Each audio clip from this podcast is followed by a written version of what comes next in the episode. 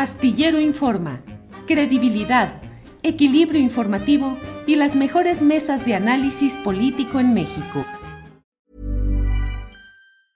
Hey, it's Ryan Reynolds and I'm here with Keith, co-star of my upcoming film If, only in theaters May 17th. Do you want to tell people the big news?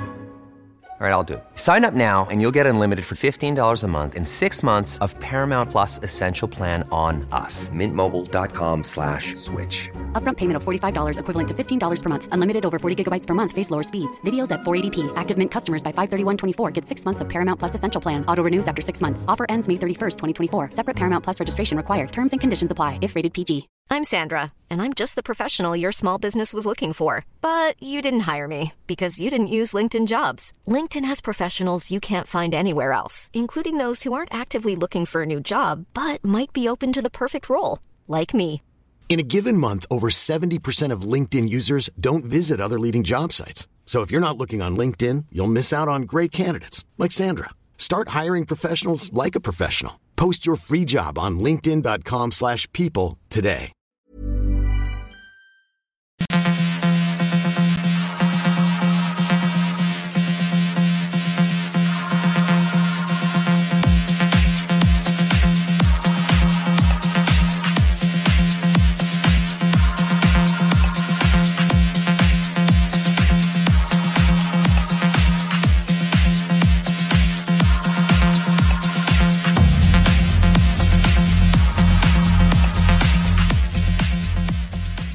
La una de la tarde, la una de la tarde con dos minutos y ya estamos aquí en Astillero Informa. Muchas gracias por acompañarnos en este lunes 9 de enero. Gracias a quienes nos han acompañado a lo largo de este inicio de año. Gracias a quienes desde el año pasado nos acompañaron a lo largo de estas transmisiones. Gracias por la posibilidad de continuar en este 2023 con este ejercicio de información análisis y debate. Gracias a ustedes, gracias a mi compañera Adriana Buentello, que a lo largo de tres semanas estuvo eh, conduciendo de una manera excelente, con cuidado, con precisión, con profesionalismo en este espacio. Así es que, para empezar, le doy la bienvenida a Adriana Buentello, que está aquí con nosotros. Adriana, buenas tardes.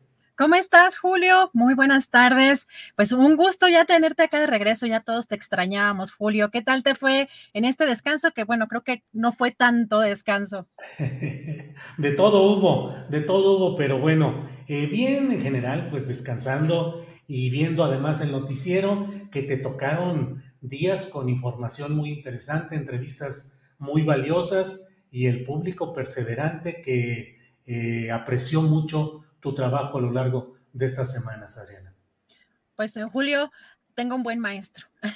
tengo un buen maestro. Agradezco además la confianza y la verdad es que la audiencia no me dejó sola. Eh, sí, me sentí muy apapachada. Por supuesto que tienen, cada uno tiene su opinión y muchos, por supuesto, extrañábamos tu punto de vista muy analítico y crítico en momentos pues es que no bajó la información, de pronto esperábamos, eh, pues yo Julio pronto decía, bueno, vamos a ver si entrevistamos a alguien para que nos dé recetas navideñas o alguna cosa más ligera, pero no, de verdad que la información no paró, no recuerdo eh, pues otro año como, como el que terminó Julio tan intenso y que se ve que este va a estar pues doblemente intenso, así que estamos aquí puestísimos para para esto que se pone rudo, que es 2023 y 2024, que pinta todavía más fuerte, Julio. Sí, así es, Adriana. Vaya que se va a poner, fíjate, los pocos días que llevamos y cuántas cosas ya han sucedido. Pero bueno, pues de eso y más seguiremos hablando. ¿Con qué empezamos hoy, Adriana? ¿Qué tenemos de interesante? De las muchas cosas interesantes que hay hoy para compartir con nuestro público. Julio, pues un fin de semana muy intenso. Lamentablemente algo que también hemos estado viendo los que somos usuarios regulares del metro, pues es un deterioro constante, pero el problema también, Julio, es que eh, hay una circunstancia que en este fin de semana pues dio un jaloneo político, lamentablemente con pues un accidente en el que falleció hasta el momento pues lamentablemente una persona en este accidente en metro en la línea 3 y eh, pues durante la noche de ayer el director del metro, Guillermo Calderón, estuvo dando a conocer que eh, pues eh, se trabajó durante toda esta noche y madrugada, se informó que se realizó el último traslado del último vagón a Indios Verdes y se iniciaron también las revisiones del pilotaje automático, se realizaron inspecciones mecánicas y energización de zonas para pruebas preoperativas. Esto lo dio a conocer Julio en las redes sociales a través de Twitter particularmente. Por la mañana el director informó que se concluyó con la reparación de cable de alta tensión y que se implementó el protocolo de verificación de vías libres y también iniciaron pruebas de los diferentes sistemas. Eh, pues también una información importante respecto a esta investigación, Julio, en el caso de la Fiscalía de la Ciudad de México, dio a conocer que trabaja en la integración de la carpeta de investigación eh, luego de estos hechos ocurridos en la línea 3 del metro y que ya fueron aseguradas las cajas negras del metro. También promete, Julio, conclusiones en el menor tiempo posible. Si te parece, vamos a escuchar qué fue lo que dijeron Ernestina Godoy, eh, la fiscal de la Ciudad de México, y el vocero Ulises Lara. Se llevó a cabo el levantamiento e identificación del cuerpo de la joven fallecida, que fue entregado a su familia el mismo día con la asistencia de células victimológicas. En el lugar de los hechos se llevó a cabo la inspección física del área, además de que se fijaron fotografías y video. Respecto a los vagones, también se realizó su inspección física, así como la fijación de material gráfico y la supervisión de las maniobras de retiro hacia los talleres ubicados en Ticomán. Se hizo la revisión y evaluación de los daños, además de que se aseguraron las cajas negras del tren impactado y el tren que colisionó, cuyo contenido ya ha sido debidamente interpretado y analizado por expertos en la materia y ha aportado importantes avances en la investigación. El compromiso que asumimos como Fiscalía es que en el menor tiempo posible informaremos a la ciudadanía las conclusiones de la investigación y las posibles responsabilidades que de ella deriven. Ténganos confianza. Ténganos confianza, dice Julio. ¿Cómo ves? Esperemos en, tiempo, pues en, está buscando que sea en un tiempo pronto esta respuesta a esta investigación. Eh, Julio, y también comentar que el vocero Ulises Lara mencionó que estaban yendo a recoger los testimonios justamente de las personas afectadas en los diferentes hospitales. Julio, ¿cómo ves este, este tema?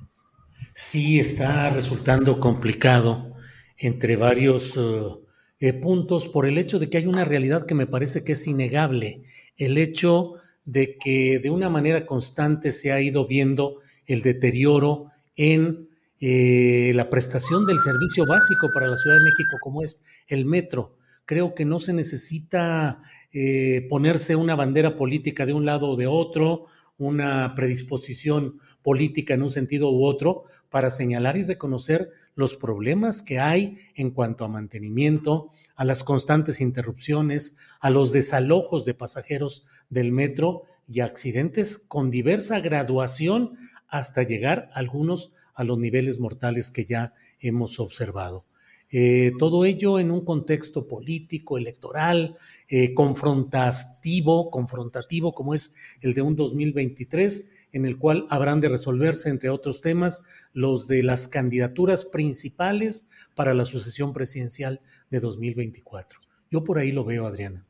Julio, y además es que sí es evidente para quienes hemos viajado en el metro pues 20, 30 años que llevamos usando este servicio de transporte, que sabíamos que era una bomba de tiempo, Julio, que realmente era un tema que pues era pues eh, muy evidente que iba a reventar en algún momento por las constantes denuncias incluso de los propios trabajadores, pero ahora veíamos, eh, Julio, que el, incluso, por ejemplo, el tema de las puertas, había estaciones que el metro circulaba con las puertas a medio abrir.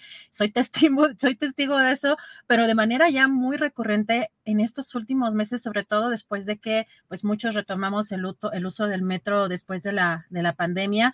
Así que para mí fue muy notorio ese, ese deterioro y pueden ser multifactorial, no se trata de justamente echar eh, culpas políticas específicamente para algún lado, pero lo que sí sucedió, Julio, y que fue de llamar la atención es que inmediatamente salieron personajes de la oposición a colgarse de este tema e incluso una alcaldesa de otra delegación que fue a meter su cuchara allá como Sandra Cuevas, que me parece una cuestión sumamente impactante, Julio, hoy precisamente el presidente Andrés Manuel López Obrador en esta conferencia mañanera, pues eh, respaldó a Sheinbaum, por supuesto, a la jefa de gobierno y pues sobre todo ante los sopilotes electorales, como lo llamó. Vamos a escuchar. Además hay una investigación judicial sobre esto.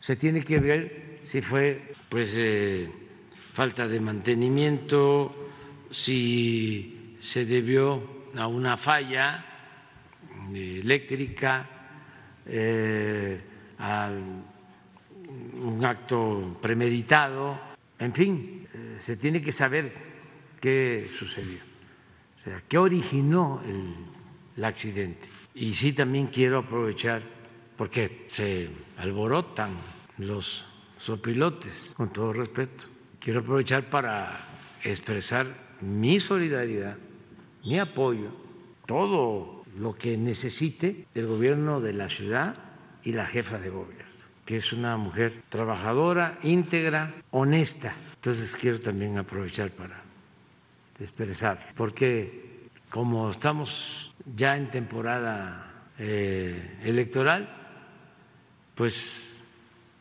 se aprovechan ¿no? para descalificar, atacar. Y sí, todos tenemos la obligación de actuar con rectitud y asumir nuestras responsabilidades, pero no deja de haber este ingrediente, lo que antes se le conocía coloquialmente como la grilla, no deja de haber grilla, politiquería y también lo mismo. Julio, toda la oposición, eh, ya sabe, solidarizándose con las víctimas, como vimos también en la línea 12 del metro, irse a tomar fotografías y ahí con el trasfondo del accidente pues, eh, lo que pasa y lo que vemos eh, pues, en este tipo de circunstancias, Julio, ¿cómo ves? Sí, es uno de los momentos eh, difíciles en todo este proceso político electoral que se está viviendo en México. Claudia Sheinbaum, desde luego, parece o aparece ser la puntera en las encuestas de opinión y en la apariencia política de que ella sería, digamos, quien está concentrando la mayor presencia y difusión políticas, pero al mismo tiempo pues este episodio, un episodio más del Metro de la Ciudad de México, le ha eh, llevado a que la coloquen en el centro de los ataques políticos. Yo he escrito en la columna astillero que hoy mismo volví a, a escribir luego de esta temporada de vacaciones, la he vuelto a publicar en la jornada y hablo acerca de que yo creo que Claudia debería anclarse en la Ciudad de México, una Ciudad de México donde recordemos que Morena perdió nueve de 16 alcaldías, donde hay muchos problemas y donde queda el recuerdo de lo que fue el gobierno de Andrés Manuel López Obrador, que contadas veces salió de la Ciudad de México porque se mantuvo permanentemente concentrado en la solución de los problemas de esta ciudad que Adriana es nuestra la Ciudad de México es una ciudad que genera tantos problemas, que, cosas bellas, cosas valiosas, pero también problemas que yo creo que las 24 horas del día, de lunes a domingo, es decir, permanentemente, no ajustan para atender tantos problemas. Adriana.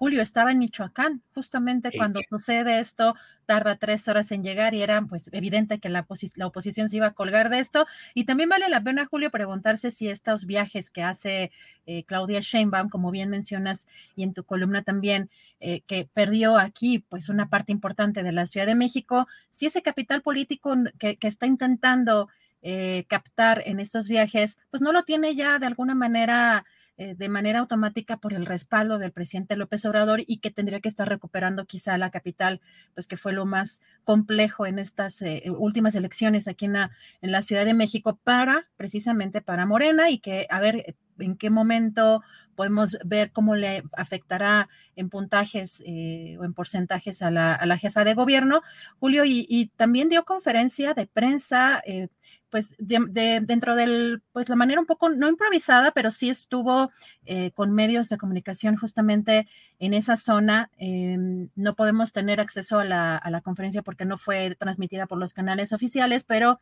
en lo que pudimos alcanzar a escuchar en esta conferencia eh, que fue cubierta por algunos medios de comunicación, hay, hay, cosas importantes que decir. Por un lado, Julio dice que los eh, heridos, los 22 heridos que todavía están hospitalizados se encuentran estables. Quien se encuentra más grave es el conductor. se espera también que reabran la línea luego de operaciones de prueba. Eh, también menciona que no ha habido disminución del presupuesto para el sistema de transporte colectivo Metro, que incluso tiene más eh, pues presupuesto que en 2022, en 2023. También dijo que va a ser el recorrido del último recorrido de prueba de, varios que se van a hacer a lo largo del día de hoy y estaría reabriéndose por lo que se tiene contemplado, Julio, la línea en este tramo, eh, que es de Tlatelolco Indios Verdes, estaría reabriéndose hoy por la tarde. Eh, pues por lo que tenemos información a través de esta, esta conferencia. Así que esto en el tema pues, lamentable de este otro pues, nuevo accidente del metro eh, Julio, si te parece, regreso en un ratito más con eh, pues, más información, sobre todo por la agenda de este encuentro bilateral y trilateral entre el presidente López Obrador, Joe Biden, y también Justin Trudeau, el presidente de Canadá, que llega hoy a México, Julio. Bueno, muy bien, Adriana. Eh, ¿Y vas a seguir viajando en metro, en metrobús, en trolebús, en bicicleta? ¿Qué vas a hacer, Adriana? Te voy a decir que, que, la verdad cuando me empecé a dar cuenta que era muy frecuente el que viajara con las puertas abiertas, aunque fueran 10 centímetros, 20 centímetros, pero que era algo que no sucedía, pues muchos nos recargábamos, sobre todo cuando sabemos que no nos tenemos que sentar en el metro porque estás, eh, digamos, obstruyendo, sobre todo en algunas partes, gente que se tiene que sentar de la tercera edad o personas embarazadas, etcétera. Pues yo viajaba parada, en, recargada en las puertas del metro, ¿sabes? Y, y, esa parte sí es impactante porque ya llegas y, ya es como te subes al metro y ya no ya no tienes esa confianza para hacer eso que eh, claro que no era algo que estuviera bien hecho, pero era algo que todos pues hacíamos y había cierta seguridad en eso, pues pero pero sí ahora es como un poco más inseguro, así que sí es un poco de temor de pronto eh, que nos tocan constantemente, Julio, que empiecen pues este, a humear las llantas, este, que empiece pues eh, también un, retraso importante eh, por no sé si la, la coordinación o, o, la sincronización de pronto de algunos trenes. a mí me parece mucho más efectivo el Metrobús, pero obviamente a mí me, me queda pues más o menos cerca, pero para algunas personas esos tramos pues, son imposibles de, de, de tomar otro tipo de transporte. Claro. Bueno, pues prepárense para ver si Adriana se decide a hacer algunos trayectos en bicicleta a partir de ahora, Adriana. No, hombre, con los tráileres, no, qué miedo, pero, sí, pero sí, bueno, no, yo creo que, que, preferiría caminar, caminar aunque me tenga que levantar más temprano, pero, pero bueno, Julio, regresamos en un ratito. Regresamos, gracias, Adriana. Bien, mire usted, hemos hablado aquí en otras ocasiones a lo largo del año pasado acerca de una demanda histórica que es la de la recuperación de los cuerpos de los mineros que quedaron sepultados en aquel accidente en pasta de conchos en Coahuila. Eh, una historia larga en la cual eh, tanto la compañía minera responsable de los trabajos en ese lugar como las autoridades laborales eh, prefirieron ahorrar dinero y no trabajar en la búsqueda de esos cuerpos. Con el presidente López Obrador las cosas fueron distintas en un principio, se planteó un programa de rescate. ¿Y qué es lo que ha sucedido? Bueno, sobre ello nos habla Elvira Martínez, ella es la viuda del minero Jorge Vladimir Muñiz y forma parte de la familia Pasta de Conchos. Elvira, buenas tardes. Hola Julio, buenas tardes, un placer poder saludarte. Ay, Elvira, pues he leído un comunicado en el cual se da a conocer pues que no ha avanzado el proyecto de rescate de los cuerpos tal como lo había prometido el presidente López Obrador. ¿Qué ha ido sucediendo, Elvira? Sí, pues mira, la situación actual que estamos ahorita pasando las, las familias es de que pues las actividades ya las detuvieron completamente. Eh, se habla de una rescisión de contrato a las, a las empresas por falta de, cumplimiento, ¿no? En tanto en tiempo y forma, las contratistas no, no cumplieron nada de lo que se, se planeó. Y ahora en diciembre, la Comisión Federal decide pues rescindir este, este contrato, el cual pues si de por sí no teníamos un avance eh, a como se debería haber, haber tenido en estos, en estos meses, pues aún así todavía nos va a atrasar más. Entonces, sí es una situación muy desesperante porque lo que sigue de aquí se supone que es traer una nueva compañía, una nueva empresa. Este, y pues, pero mientras no se vayan las anteriores, pues no se puede iniciar con este procedimiento, el procedimiento de una adjudicación directa. Entonces, sí, la verdad es muy lamentable porque, y sobre todo pues las familias sí, siempre cuestionamos desde un principio, ¿no? El de que por qué encomendar esta tarea a empresas que no tenían experiencia ni en minas y mucho menos en, rescate minero, ¿no? Entonces, yo creo se han tomado decisiones muy equivocadas, se ha contratado a las empresas equivocadas y yo creo que los hechos, que lo que estamos ahorita viviendo nos da la razón que al principio decíamos, ¿no? Que no era una buena decisión que estas empresas se encargaran del, del, del rescate. Hemos sentido la ausencia pues muy grande, ¿verdad? De las, de las, sobre todo de las autoridades y más en este momento, este, el presidente de la República, pues él se comprometió ante las familias de estar viniendo cada seis meses a supervisar de que las obras se fueran ejecutando como debería de, ser. Más sin embargo, pues ya pasaron dos años y pues nunca hemos tenido una visita de, de él. Y es por eso que hoy más que nunca, pues pedimos, ¿no? Pedimos de que si nos, si pudiera darse un tiempo eh, para volver y venir a, intervenir en esto, ¿no? Que para que la promesa que él nos hizo a las familias se pueda cumplir durante su, su sexenio. Ahorita las familias, pues dentro de la desesperación y cansancio, sobre todo lo que, lo que está pasando, pues ya pusimos un ultimátum a Comisión Federal de, de Electricidad y decidimos pues de que ya no les vamos a permitir la entrada a las empresas, estas contratistas, porque lo único que hacen ellos aquí es demorar más los trabajos. Si se supone que se habla de una rescisión de contrato, no entendemos por qué motivo siguen ellos todavía aquí en, en, la mina. Entonces, pues es la situación ahorita, Julio, que estamos pasando las, las familias. La decisión es ya no permitir que entren más... Eh, eh, empresas o más empleados a continuar unos trabajos que ustedes ven que no avanzan, Elvira? Prácticamente lo que queremos es que estas empresas que se supone que ya les rescindieron un, contrato se vayan. O sea, ya no le vemos el caso de que ellos sigan aquí. El tiempo ya lo tuvieron, la oportunidad de trabajar lo tuvieron, no lo hicieron y su presencia aún aquí pues nos obstruye a que venga una nueva empresa a continuar con lo que se dejaron y queremos que Comisión Federal eh, se haga cargo del resguardo de lo que se trabajó, de lo poco que se trabajó, que se resguarde y se le dé el mantenimiento para que no se, no se deteriore, porque las, los tiros verticales o pozos verticales ahorita ya se están inundando. Entonces, este, no hay quien le esté dando el mantenimiento. Entonces, Comisión Federal dijo que se iba a hacer cargo de eso, más sin embargo, pues eh, lo que vemos es todo lo, contrario. Entonces, por eso decidimos ya no, que ya no entren ellos para el 17 de, de, enero. Queremos que ya no haya nadie de ellos y queremos que Comisión Federal continúe y comience con el nuevo proceso de adjudicación directa para que lo más pronto posible esté una nueva compañía trabajando acá en la región. Elvira, ¿tienen una estimación del avance que han tenido los trabajos hasta ahora? La construcción de las lumbreras quedó entre un 40 y 50% de, de avance durante estos meses. Estas lumbreras deberían haberse terminado ahora en abril de 2023 y, prácticamente tenía a estas fechas tenía que haber más del, del 50% y no lo hay. Y en cuanto a la construcción de los túneles, ahí sí es muy mínima la, el avance, que es yo creo un 7% de lo, de lo que se lleva, y esta obra tenía que haberse terminado para diciembre del 2023, cosa que técnicamente quien lo sabe no da el tiempo no da el tiempo y más con estos atrasos que se están haciendo, pues menos nos va a alcanzar.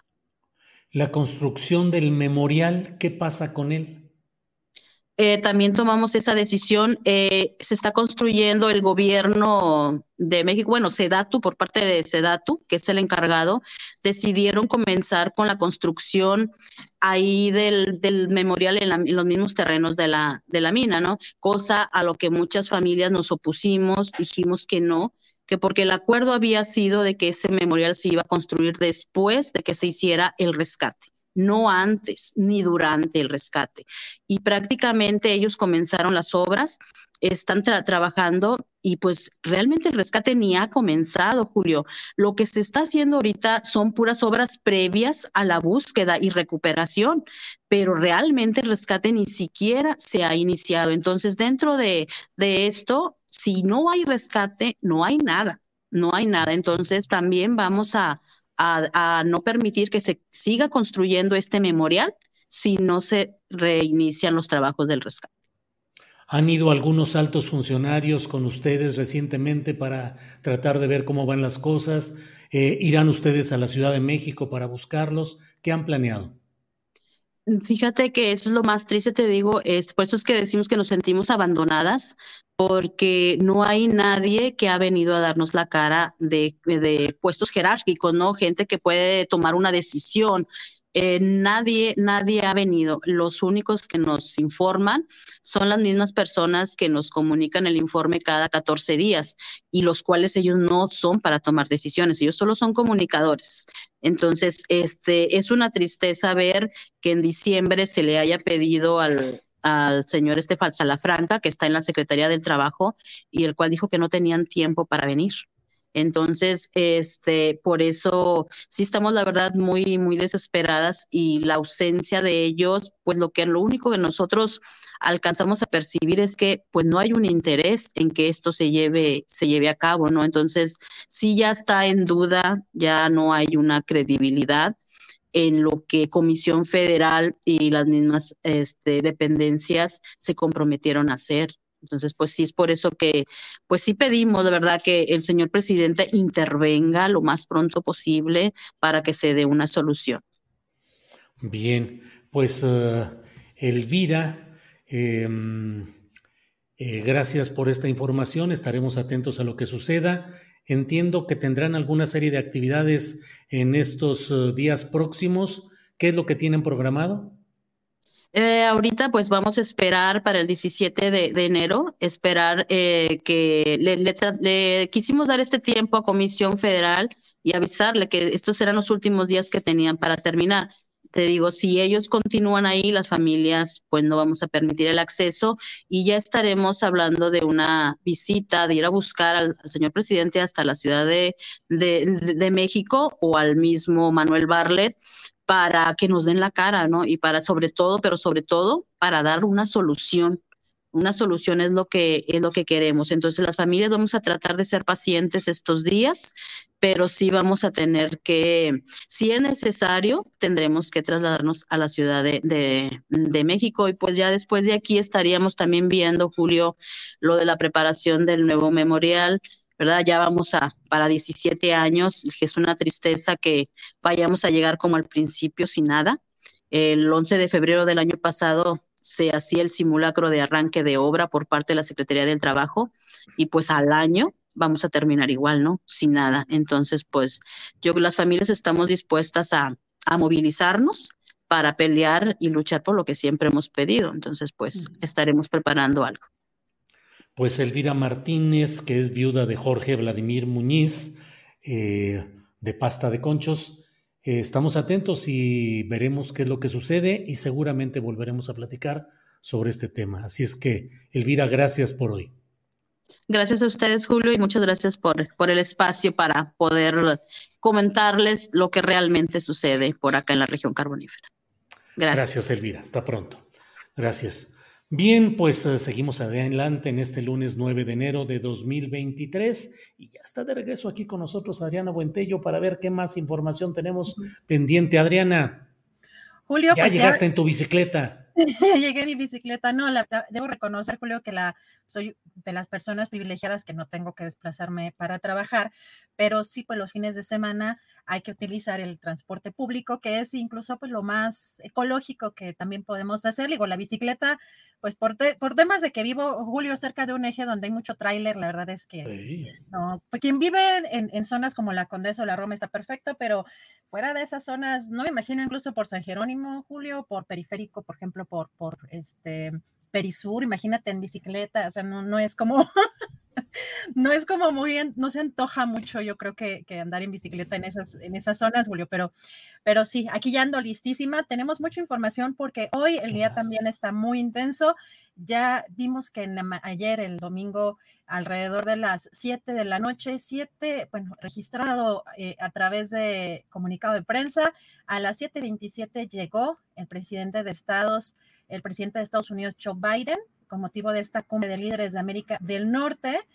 Y pues lo que vimos aquí en estas imágenes, Julio, un despliegue muy importante en el AIFA, que finalmente sí aterrizó en el aeropuerto Felipe Ángeles, pues es este operativo en donde ya vemos al presidente de Estados Unidos, Joe Biden, al servicio secreto, por supuesto que eh, hacer pues los, eh, los recorridos y, los operativos eh, adecuados Aquí también algo de lo interesante, Julio, es que eh, vemos que llega esta limusina, que es una parte mitad tanque, Julio, que además de que pesa muchas toneladas, es un, es un vehículo en donde se desplaza el presidente de Estados Unidos y que, de acuerdo, Julio, con el portal eh, Sky, eh, Spyscape, esta, esta unidad, Julio, pues además de que está cargada con armas como cortinas de humo y manijas manipuladas para evitar descargas eléctricas, también parece que tiene escopetas de acción y está pues eh, habilitada también para, para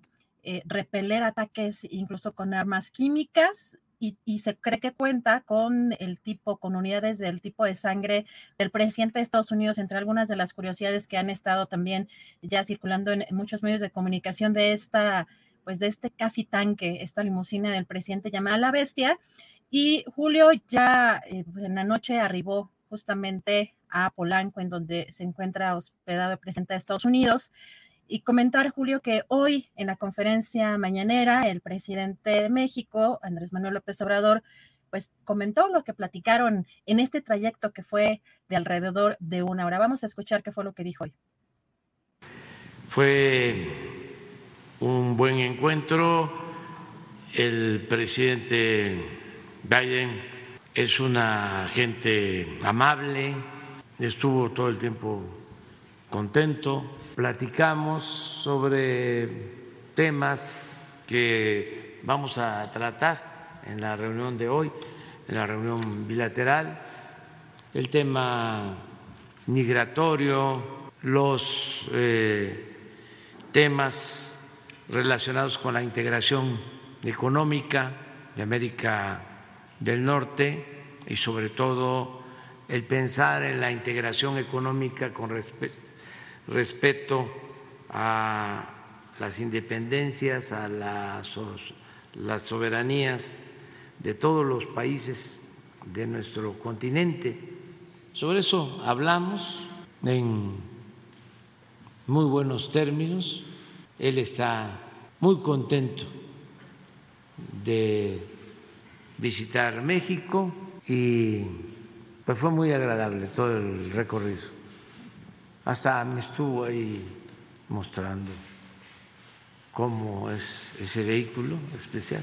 Él mismo me ponía los botones, lo que hace esa silla muy muelle y estuvimos este, platicando muy bien. Es una muy buena persona y yo pienso que va a ser muy exitoso el encuentro, la cumbre en general.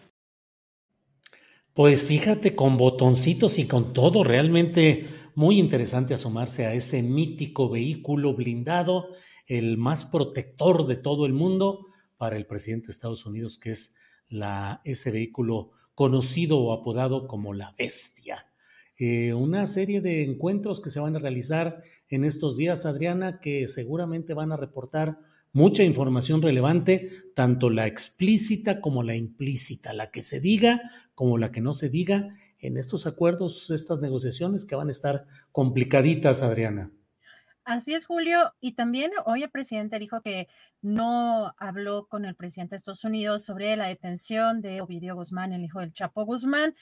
También algo interesante porque se estuvo especulando en, las últimas semanas y sobre todo en los últimos días de después de la invitación del presidente López Obrador para que aterrizara, eh, o la petición más bien para que aterrizara eh, Joe Biden en el aeropuerto Felipe Ángeles por un tema político, como así lo definió el, el propio presidente López Obrador, Julio.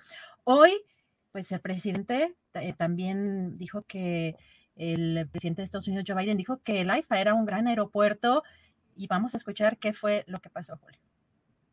Los del servicio secreto que se portaron muy bien nos dieron un recorrido por todo el aeropuerto.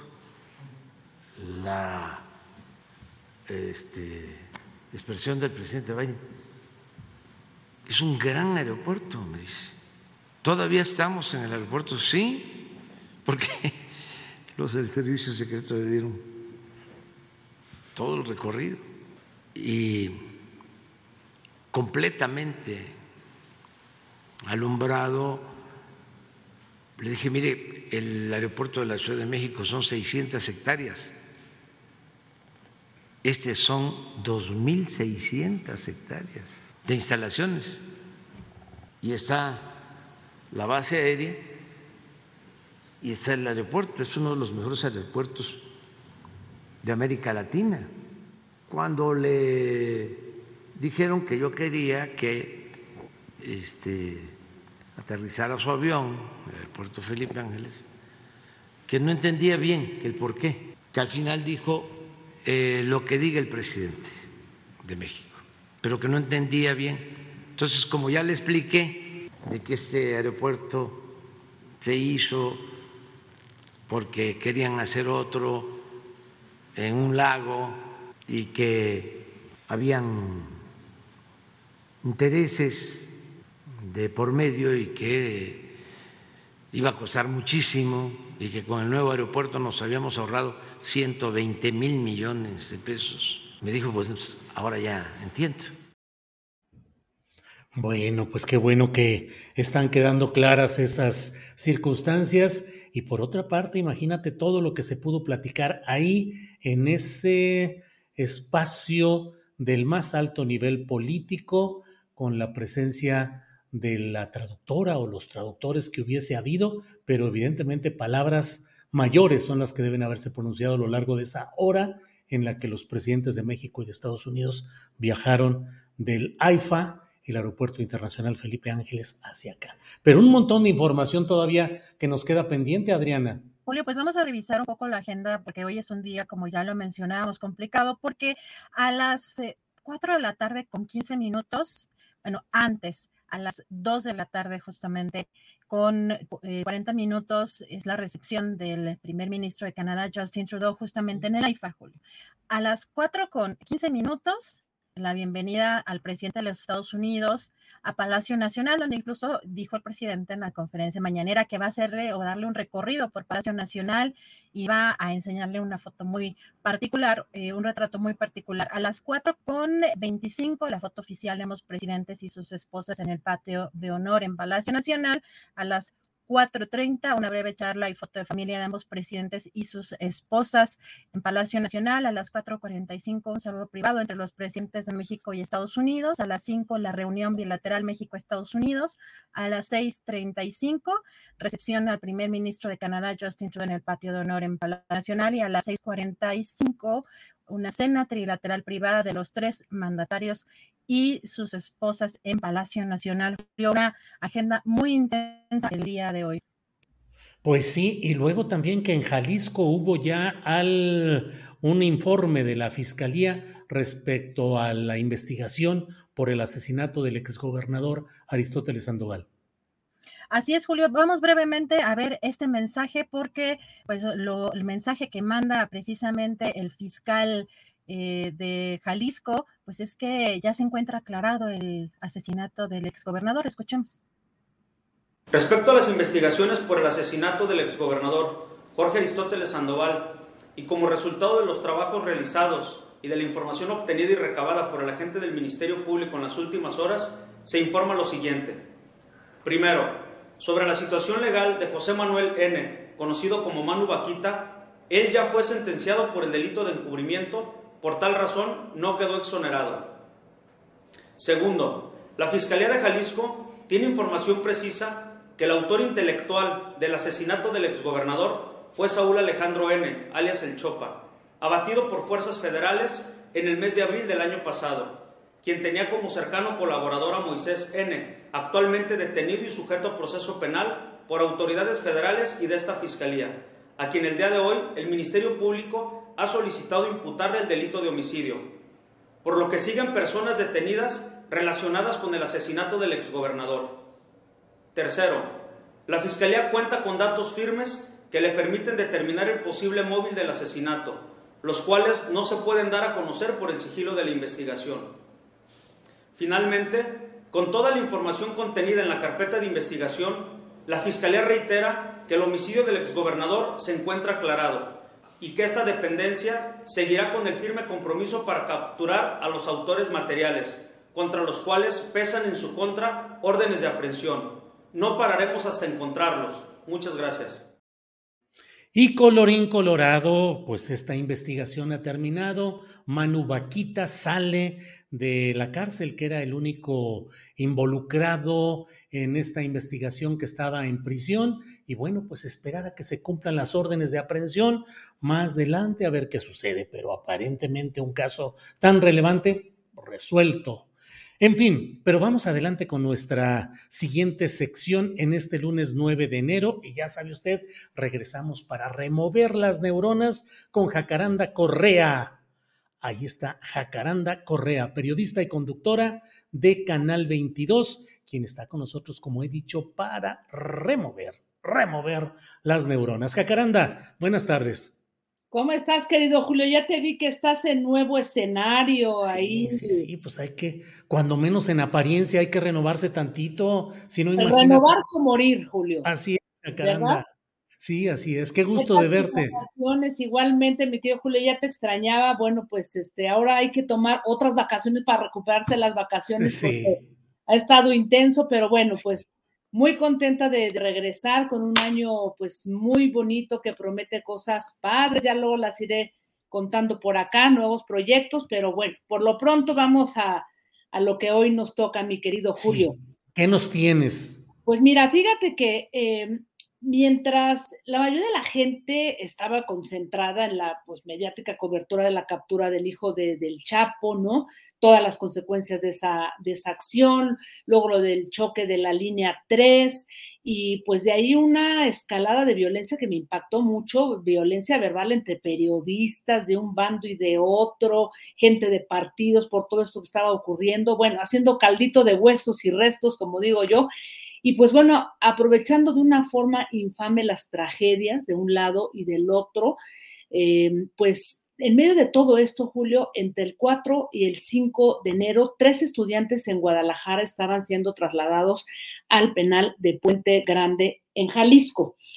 Javier Armenta, Iván Cisneros y José Rojas, a quienes se les dio prisión preventiva, em, acusados de despojo con violencia de inmuebles y aguas. Eso es muy importante, Julio, porque mañana se va a retomar esta audiencia, mañana 10 de enero a las 8 de la mañana, hasta donde se tiene información.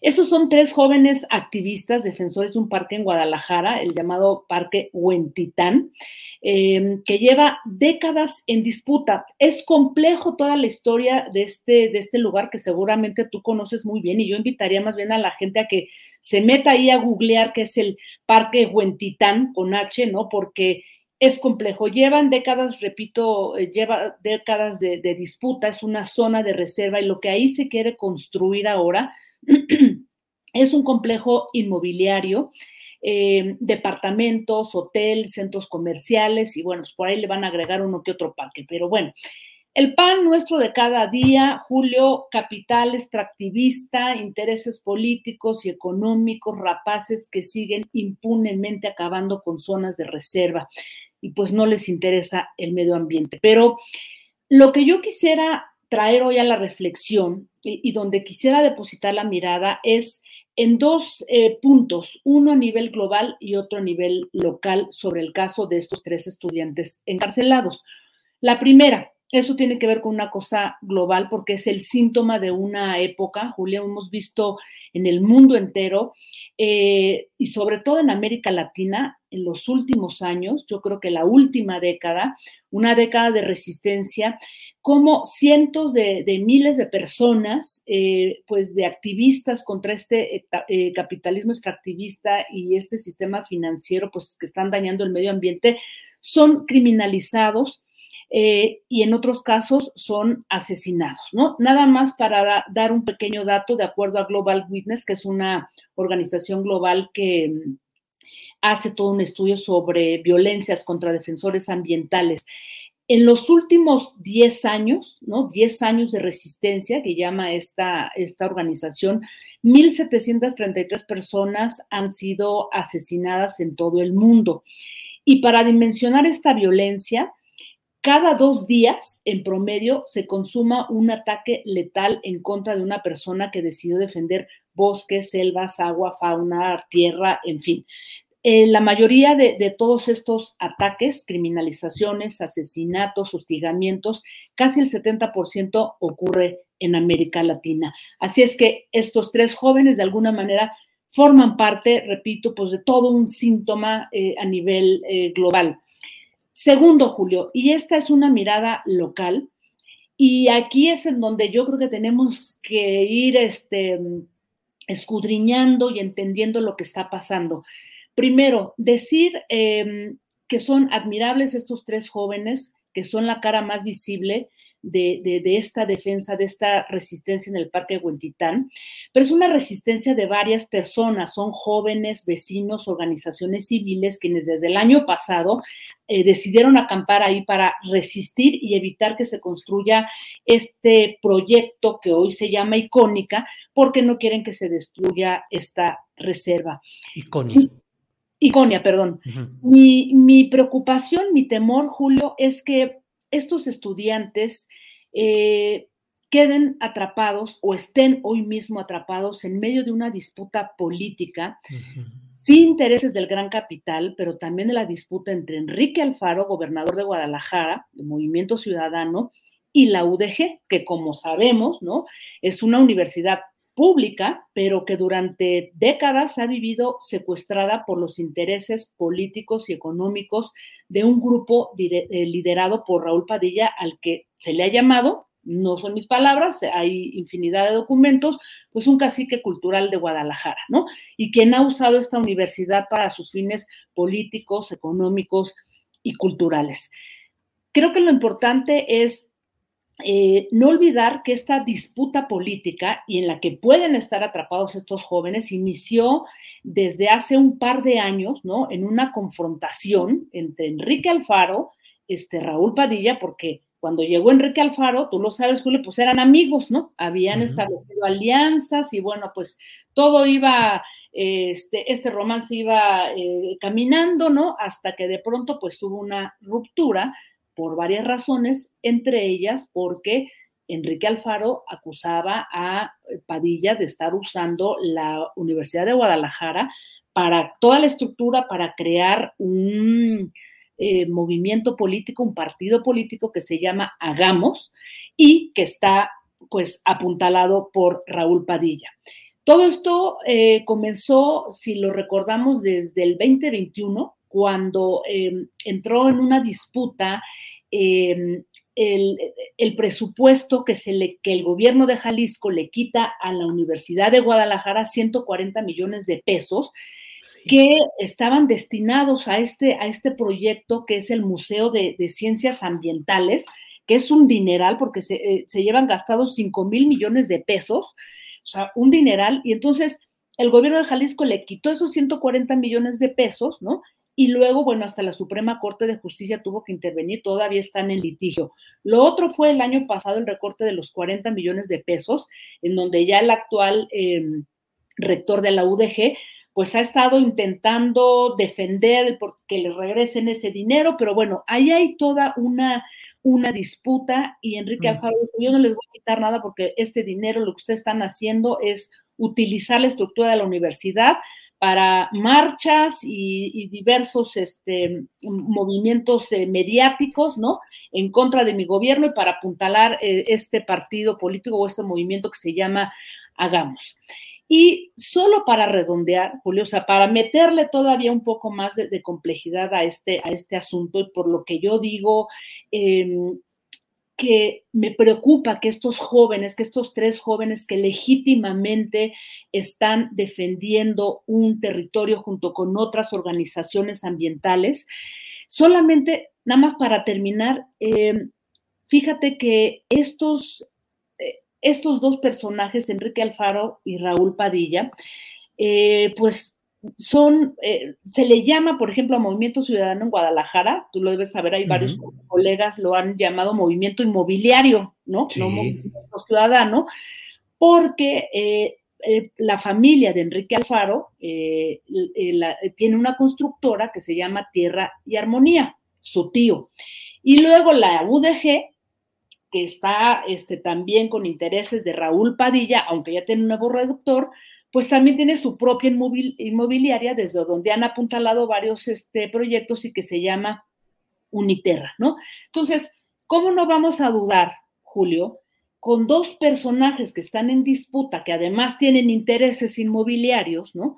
Que, eh, que no se estén ahí, digamos que presionando o que se hayan tomado a estos tres estudiantes como rehenes para arreglar cuentas personales eh, de intereses eh, eh, financieros, inmobiliarios, ¿no? Y que esto realmente pueda ser un instrumento de presión para lograr la liberación de los tres estudiantes.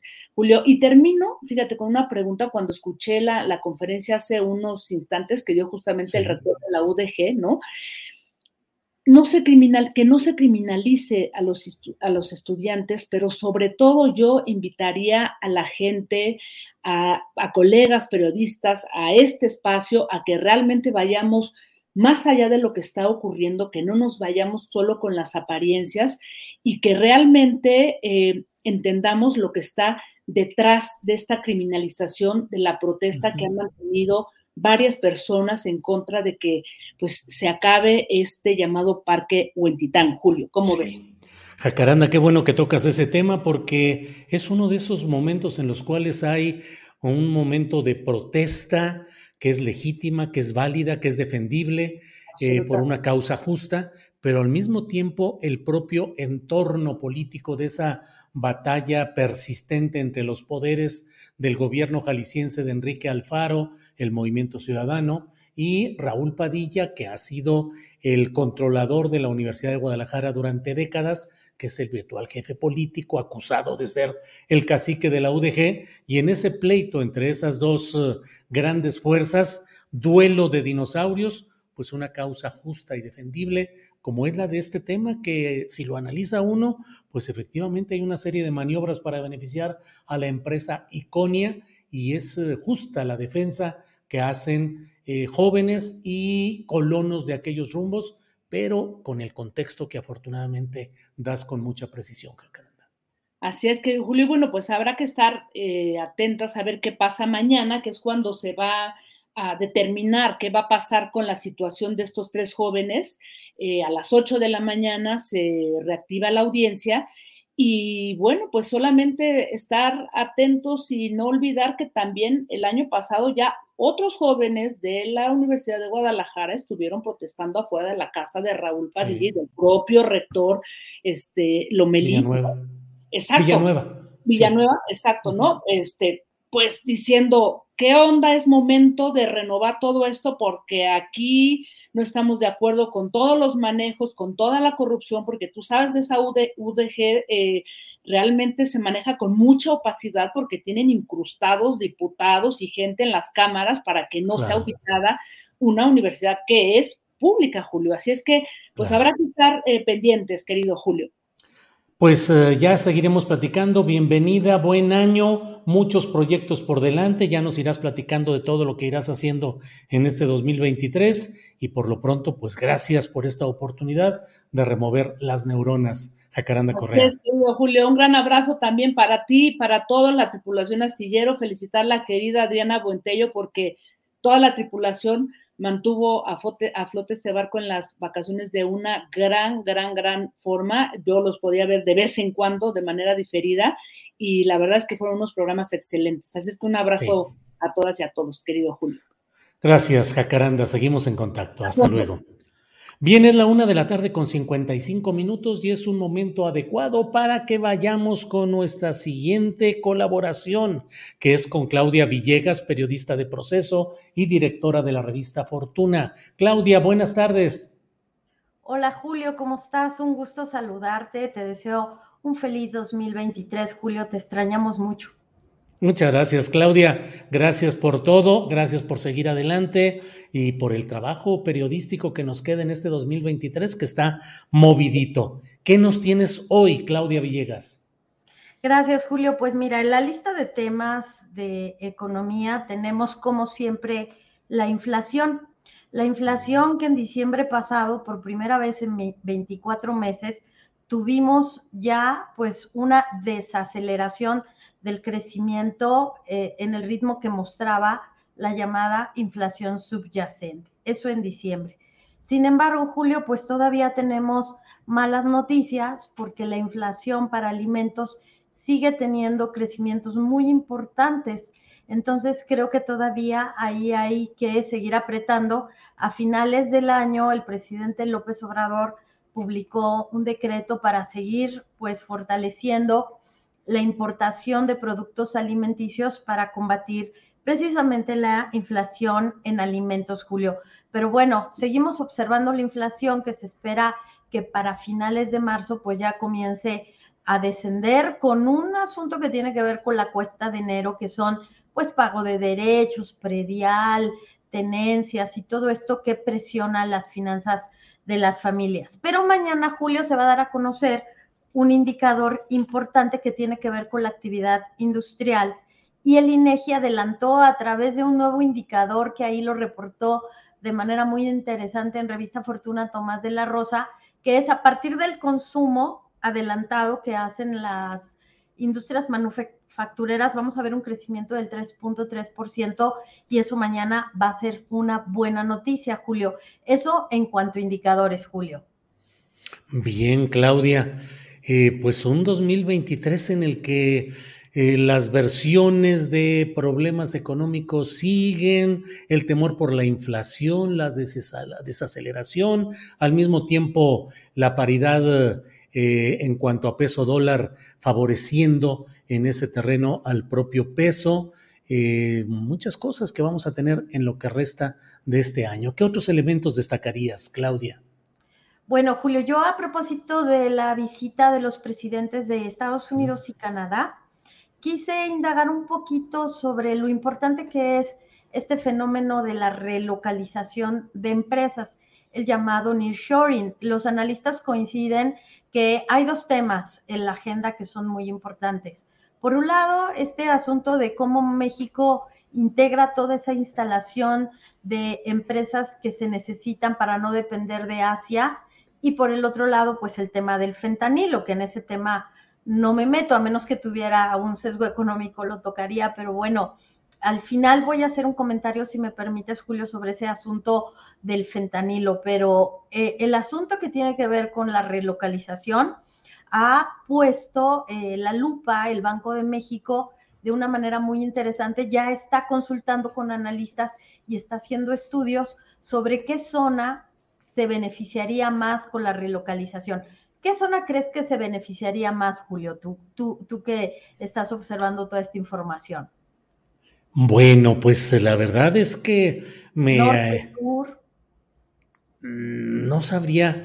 A mí lo que más me llama la atención y lo que me preocupa es eh, em, el hecho de que en el sur, donde se está volcando mucho del apoyo económico del actual gobierno federal, existan también condiciones que hagan, eh, que den demasiadas ventajas a las industrias extranjeras, sobre todo en el terreno del extractivismo. Me preocupa el asunto de la soberanía de la preservación del interés nacional en franjas estratégicas, como es lo relacionado con el istmo particularmente.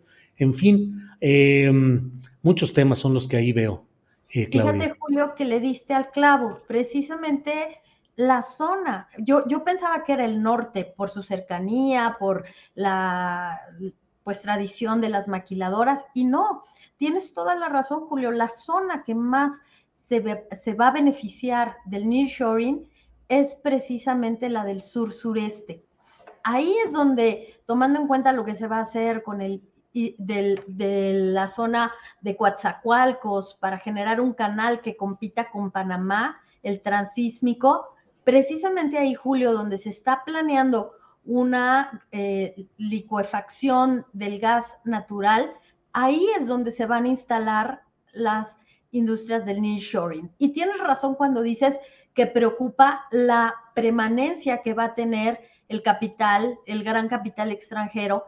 Y el Banco de México va más allá, dice, si esta es la zona que más se va a beneficiar, porque se aspira también a conectar el sureste, eh, centro, Centroamérica, hacen falta créditos. Y es en esa zona, Julio, en donde la banca no da créditos. Entonces, hay factores estructurales precisamente en donde pueden generar otra vez desequilibrios. El estudio está en la página de internet del Banco de México. Están haciendo grandes análisis sobre el nearshoring y ya hay estadísticas que confirman que ahí la banca no presta. Entonces, hay que acelerar los trabajos para que banca de desarrollo otorgue créditos, pero a las empresas, Julio, no solamente al gobierno federal. Vaya, Claudia, pues son muchos los ingredientes y los elementos que vamos a tener en cuenta en este 2023. ¿Qué otro tema nos tienes por ahí pendiente, Claudia? Muchísimas gracias, Julio. Fíjate que estuve platicando con algunos economistas, en particular con alguien que quiero recomendar, que se llama Alfredo Nava, que tiene un blog que se llama El postre no es siempre al final. Él es catedrático, él es eh, economista pero me explicaba en medio de la coyuntura de esta visita del presidente de Estados Unidos y también del de Canadá, por qué México es tan importante, no solamente para el asunto de eh, la energía eléctrica, para este asunto del nearshoring, sino también por la crisis que está enfrentando Estados Unidos, esta pandemia de narcóticos, el consumo de fentanilo, eh, todo esto que está sucediendo en zonas como California y Filadelfia, que está dejando a Estados Unidos sin una gran cantidad de trabajadores. Y él me hacía una comparación muy buena, Julio. Quizás nosotros, me decía, en México tenemos un problema de eh, hardware, no tenemos carreteras, nos faltan puertos, a nuestros trabajadores les falta capacitación, tenemos que trabajar más en educación pero no tenemos un problema de software. Y es cuando él habla de lo que está sucediendo al interior de la sociedad de Estados Unidos, donde están muriendo miles y miles de personas por el problema de los narcóticos. Julio, me parece que es muy grave lo que está pasando en Estados Unidos y que México en este momento se presenta pues como una gran oportunidad de trabajo, de mano de obra que no para, que siguen ahí, Julio. Por eso es tan importante también que se analice el tema de la migración y, por supuesto, resolver el tema del narcotráfico, Julio. Bien, Claudia, pues eh, con todos estos ingredientes de inicio de año nos quedamos y pendientes para la próxima ocasión, a reserva de lo que desees agregar. Gracias, Julio. Agradecerte siempre estar aquí con ustedes. Ahí te ponía unos mensajitos en, en Twitter, decirte que es un honor ser parte de esta familia y prometerles que les vamos a traer un análisis sobre por qué seguimos gastando tanto en México desde la clase media si se supone que somos menos, que ya la clase media está en franco eh, deterioro. ¿Qué está pasando con la clase media para el próximo comentario, Julio? Bien, pues muchas gracias Claudia Villegas. Nos vemos el próximo lunes. Gracias. Muchas gracias. Un abrazo, Julio. Igual, hasta luego. Bueno, vamos de inmediato, son las dos de la tarde con cuatro minutos. Vamos de inmediato con una entrevista con Osvaldo Zavala. Él es académico, escritor, autor de Los cárteles no existen y La guerra en las palabras, una historia intelectual de narco en México de 1975 a 2020. Osvaldo, buenas tardes. Hola Julio, buenas tardes. Un gusto saludarte y saludar a tu público. Gracias por la invitación. Al contrario, eh, qué gusto de estar nuevamente con la posibilidad de platicar en un contexto que en lo inmediato es la detención de Ovidio Guzmán, al fin el cumplimiento de la orden de aprehensión contra él. En lo inmediato es la apariencia de estos eh, vaivenes y entretelones de lo que uno de tus libros eh, muy reconocidos, dice los cárteles no existen. Pero más allá de eso, ¿qué es lo que estamos viviendo? ¿Qué significa el momento que estamos viviendo en la relación geopolítica México-Estados Unidos, reacomodos de políticas de combate contra el consumo de las drogas? ¿Cómo ves este momento, Osvaldo? Mira, yo creo que debemos eh, sobre todo situar eh, la aprehensión de Ovidio Guzmán en el largo o en el más amplio contexto de, la lógica de la guerra contra el narco. Eh, eh, y me parece que yo veo por lo menos dos puntos que quisiera discutir. Primero, eh, la recurrencia del espectáculo de la violencia que, que, se vivió en las calles en Culiacán, que es muy preocupante desde luego y que atemorizó pues a tanta gente y que pues dejó este terrible saldo además de 29 muertos, 10 militares, 19 presuntos delincuentes. Eso por una parte y por otro, eh, eh, pues la continuidad precisamente de la lógica operativa de la llamada guerra contra el narco, que aunque parece interrumpirse por momentos en lo que va de este sexenio, eh, momentos muy importantes, por supuesto que podemos discutir, reaparece aquí con todas sus implicaciones en este último año de la, de la presidencia de, de, de López Obrador. Entonces, aquí entonces yo lo que quisiera señalar es que parece indicarse con, con esta aprehensión que la larga pesadilla de la militarización antidrogas eh, eh, que Estados Unidos viene instigando en México por, por, por las últimas cuatro décadas podría momentáneamente retomar su, su cauce.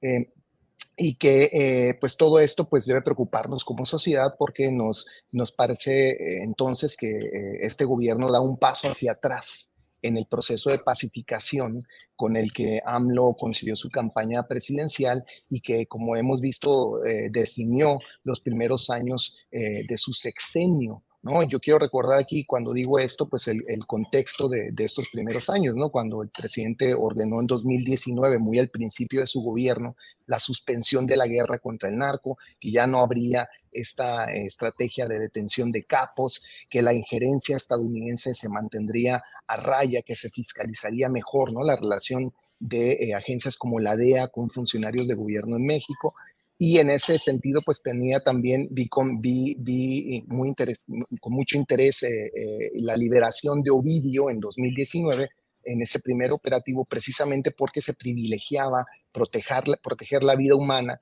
antes que proceder con la captura de un supuesto jefe del narco. Pero entonces ahora lo que vemos es este retroceso, este retroceso en casi todos los aspectos de esta política de seguridad. La militarización antidrogas avanza, militariza permanentemente a la Guardia Nacional y si nos guiamos por lo que dicen los reportes de prensa, tanto en México como en Estados Unidos, las agencias de Estados Unidos continúan operando en México, muy preocupantemente la CIA, y eh, la agenda geopolítica de Estados Unidos eh, lamentablemente continúa guiando esta política de detención de, de supuestos capos. Planning for your next trip? Elevate your travel style with Quince. Quince has all the jet setting essentials you'll want for your next getaway, like European linen, premium luggage options, buttery soft Italian leather bags, and so much more. And is all priced at 50 to 80% less than similar brands. Plus, Quince only works with factories that use safe and ethical manufacturing practices. Pack your bags with high-quality essentials you'll be wearing for vacations to come with Quince. Go to quince.com/pack for free shipping and 365-day returns. Hey, it's Ryan Reynolds, and I'm here with Keith, co star of my upcoming film, If, only in theaters, May 17th. Do you want to tell people the big news? All right, I'll do. Sign up now and you'll get unlimited for $15 a month and six months of Paramount Plus Essential Plan on us. Mintmobile.com slash switch. Upfront payment of $45 equivalent to $15 per month. Unlimited over 40 gigabytes per month. Face lower speeds. Videos at 480p. Active Mint customers by 531.24 get six months of Paramount Plus Essential Plan. Auto renews after six months. Offer ends May 31st, 2024. Separate Paramount Plus registration required. Terms and conditions apply if rated PG. Osvaldo, y dentro de lo que estamos viendo y viviendo, podemos tener una expectativa de que pudieran cambiar los parámetros y la correlación entre producción y distribución de fentanilo o de otras drogas hacia Estados Unidos eh, y el control que el propio Estados Unidos tenga en el consumo de sus habitantes o seguimos entrampados en la guerra de siempre que no tiene salida y que solo es un pretexto o una estrategia de control de naciones como México, entre otras eh, del propio, en este caso, de, de, países eh, eh, distintos de Estados Unidos. Osvaldo.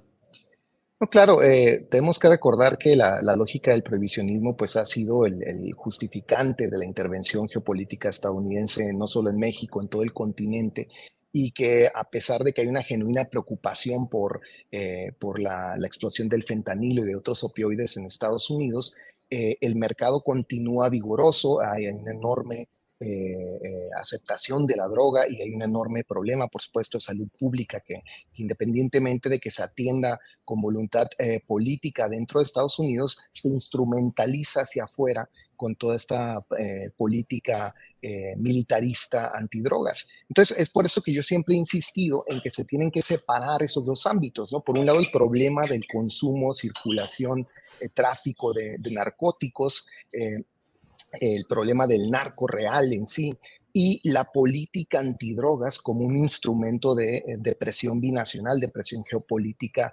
hemisférica que Estados Unidos utiliza eh, de, eh, como parte de su, de su agenda eh, de política exterior.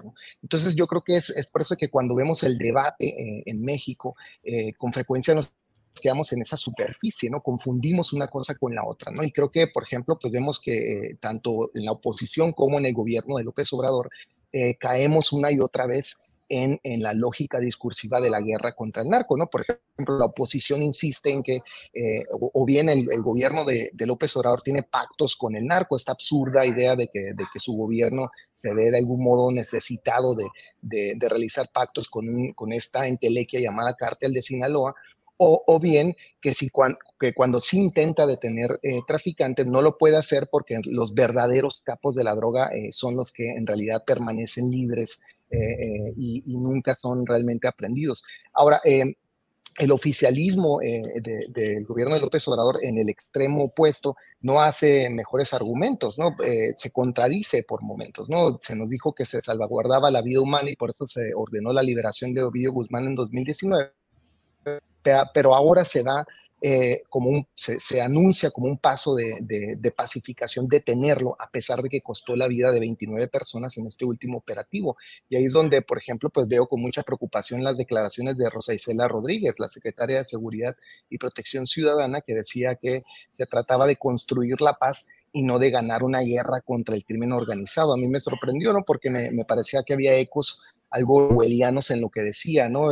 si recuerdas la novela 1984, ¿no? La paz, la, la, guerra es la paz, o incluso aquella canción de, de, Silvio Rodríguez, ¿no? La, la, guerra es la paz del futuro. Entonces, con todo esto, no quiero minimizar de ninguna manera la importancia de los cambios en la política de seguridad de López Obrador. Creo que, creo que sí ha habido cambios muy importantes y hay una clara tensión entre la presencia de los agentes de la DEA y su injerencia, eh, y los marcos de cooperación binacional que se tuvieron eh, entre el gobierno de México, los gobiernos anteriores de México con, eh, con Estados Unidos, sobre todo la llamada iniciativa Mérida, que ya fue reformulada. y incluso ahora mismo, ¿no? Mientras se tensa el proceso de, de, la eventual o no extradición de Ovidio Guzmán. Pero yo creo que el problema central, más allá de, de esos importantes reparos que ha opuesto el gobierno de López Obrador, es que seguimos debatiendo el tema dentro de las expectativas estadounidenses de lo que ellos llaman guerra contra el narco, ¿no? Y, se reactiva esta lógica de, de, la Kingpin Strategy, ¿no? La reactivación del, de esta estrategia de descabezamiento de los cárteles sin atender realmente a las causas de, por, como tú señalabas hace un momento, del de, consumo de, narcóticos, de opioides, etcétera, y, y, sobre todo se narrativiza que, por ejemplo, el fentanilo proviene principalmente de, eh, de México, sin, sin, mayores evidencias, con, con, cifras muy manipulables. Yo todavía no veo eh, datos convincentes de que, de que solo México es la principal fuente de fentanilo, por ejemplo. Y, y entonces, eh, insisto, una y otra vez parece que nos atrapa este discurso y quedamos una y otra vez dentro de los parámetros de la lógica contra, de la guerra contra el narco que diseña Estados Unidos por décadas en México. Osvaldo, la visita del presidente Biden que tiene en sus marcados propósitos los temas energéticos, eh, comerciales, migración, pero el fentanilo, con una presión fuerte en Estados Unidos debido al elevado número de muertes producidas por este narcótico sintético o esta droga sintética. Eh, ¿Percibes con la detención de Ovidio, eh, de un familiar del Mencho, del cártel Jalisco, de otros personajes, cabecillas de grupos delictivos, percibes que esté girando la política de abrazos, no balazos, a que pueda haber ahora más balazos y más detenciones de cabecillas de estos grupos? Sí, desafortunadamente parece que ese es el rumbo que está tomando la, política antidrogas de López Obrador.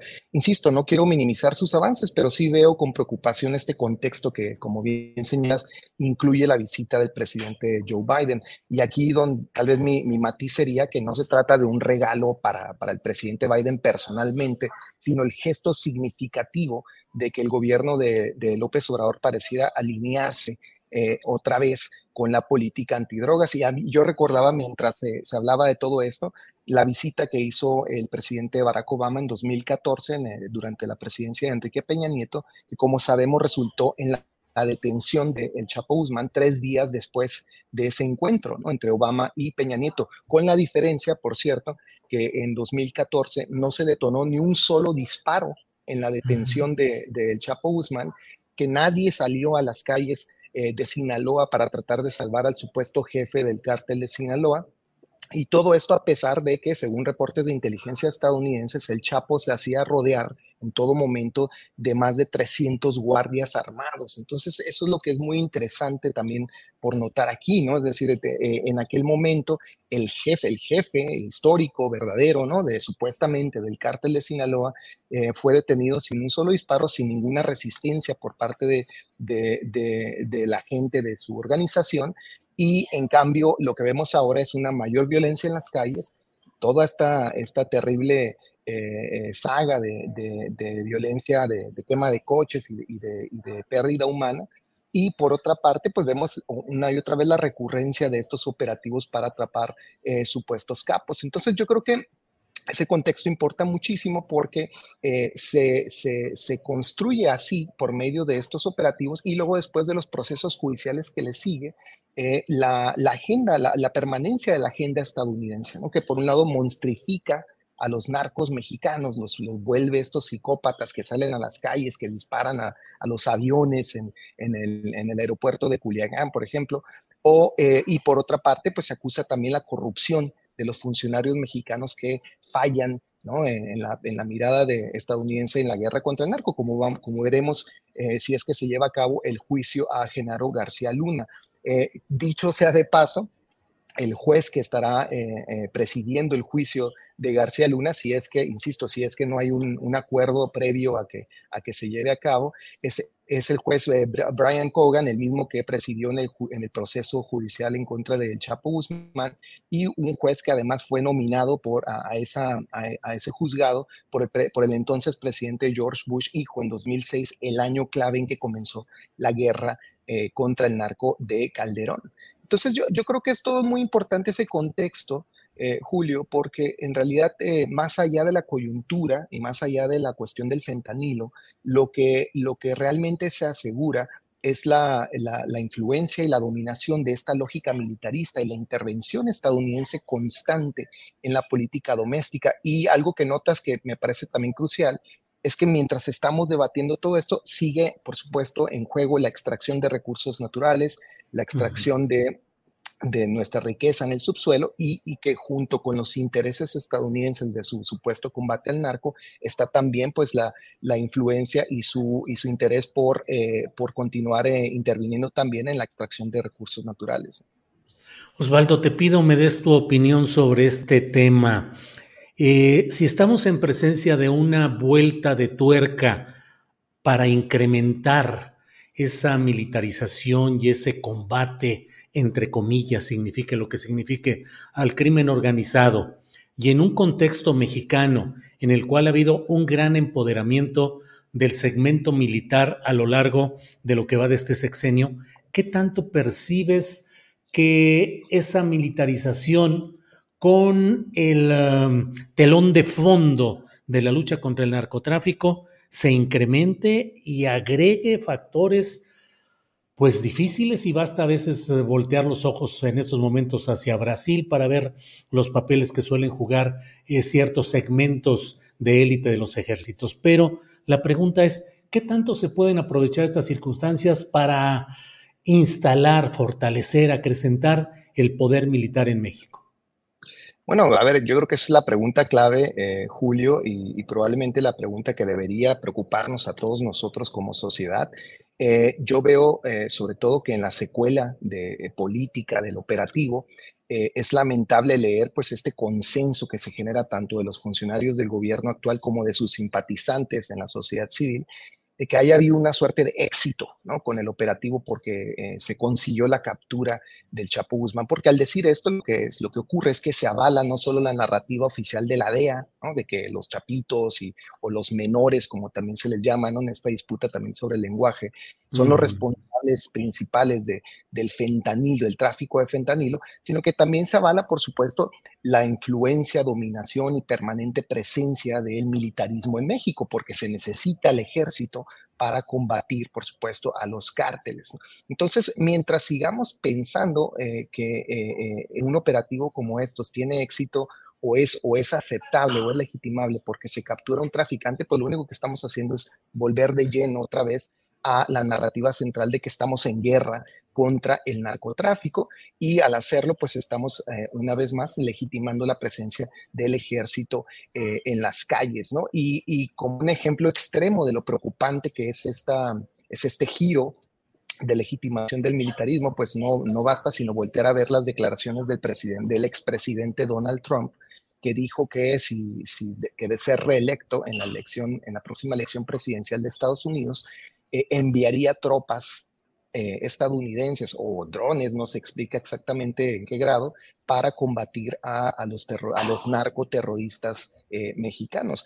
El concepto narcoterrorista, por supuesto, que ha sido largamente instigado por la política estadounidense, tanto de derecha como de izquierda, ha sido también eh, utilizado recientemente por el gobernador Greg Abbott de Texas, que, unilateralmente ya designó a las organizaciones de, narcotraficantes como narcoterroristas, que como tú sabes, esto pues le permite y faculta al, debate doméstico estadounidense eh, si debe o no enviar tropas o, legitimar o aprobar operaciones militares en, suelo mexicano en este caso. Entonces yo creo que es muy, es muy preocupante eh, porque eh, independientemente de, del debate de, doméstico de entre derecha e izquierda o eh, estadounidense, ¿no? de la política estadounidense que promueva la, la política militarista, eh, vuelve eh, la, la, lógica esencial de la guerra contra el narco que termina, por supuesto, legitimando el militarismo tanto estadounidense como mexicano. Osvaldo, nos queda un largo rato de discusión acerca de lo que van a implicar los eventuales acuerdos a los que se lleguen entre México y Estados Unidos, particularmente en materia de combate al crimen organizado y en particular del fentanilo.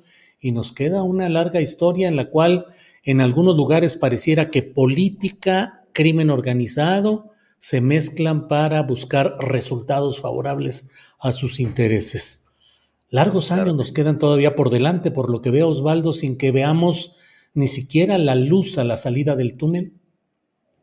Claro, y, me parece muy preocupante, eh, sobre todo lo que he leído en, las últimas notas, eh, tanto en Estados Unidos como en México, eh, la disciplina o la aparente disciplina que, parecería tener este gobierno de Joe Biden en, presionar, en, acotar, en, guiar o, incluso, pues sí, orillar al gobierno mexicano a aceptar esta lógica militarista perversa donde la CIA reaparece con una mayor presencia, ¿no? Eh, no sé si, si, leíste aquel artículo de, eh, del New York Times donde, donde incluso se hablaba de, de, la, de información de la CIA que había llevado al primer operativo fallido de 2019 en contra de Ovidio Guzmán. Entonces, yo creo que eh, pues nos debe preocupar porque este gobierno mucho mejor organizado en su política eh, o, su geopolítica eh, securitaria, eh, tiene, parece tener mayores resultados, mayores, mayor efectividad que la del el presidente Donald Trump. Entonces, estamos pues ante, ante un momento pues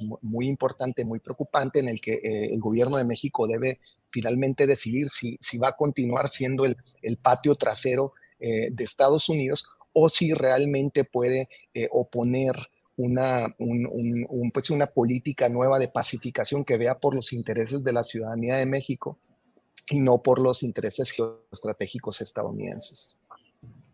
Pues Osvaldo Zavala, muy agradecidos de poder tener tu voz y tu opinión. Eh, a reserva de lo que desees agregar, yo te agradezco el que hayas estado con nosotros, a reserva de lo que deseas añadir. Osvaldo.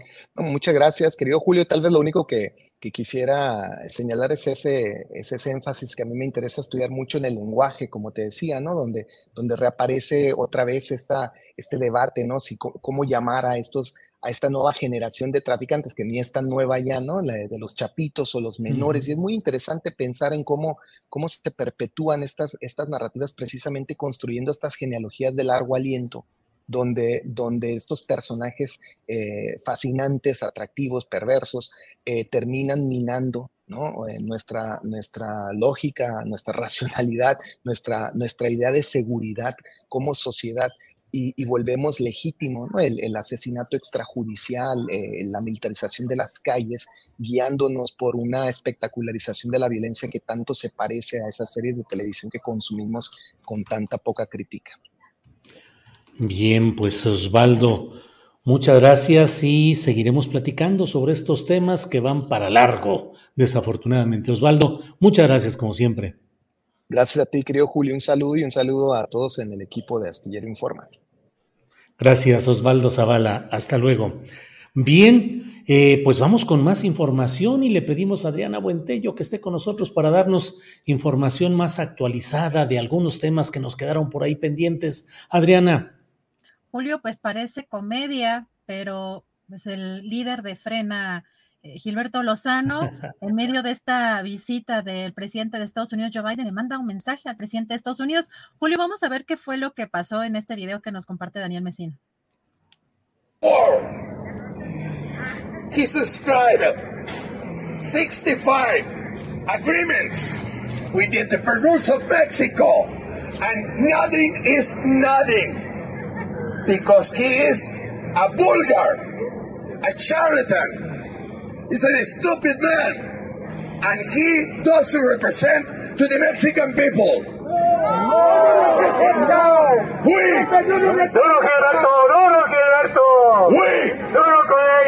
we, the people of Mexico, fire Lopez. You are fired. Monsieur Trudeau! ¡No te queremos! Monsieur Trudeau, you need to understand that you don't call friend to Lopez Obrador. He's a stupid man. He doesn't represent the Mexican people. He's only a narco man. This is the because we nominate Manuel Noriega López Obrador, like the president of Panama. And you need to put it in jail.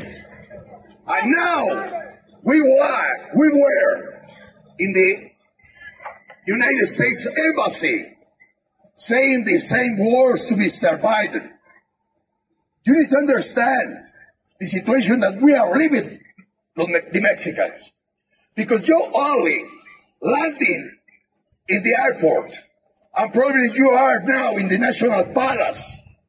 But this situation doesn't represent 65 poverty in Mexico. 65% people poverty for this kind of politicals.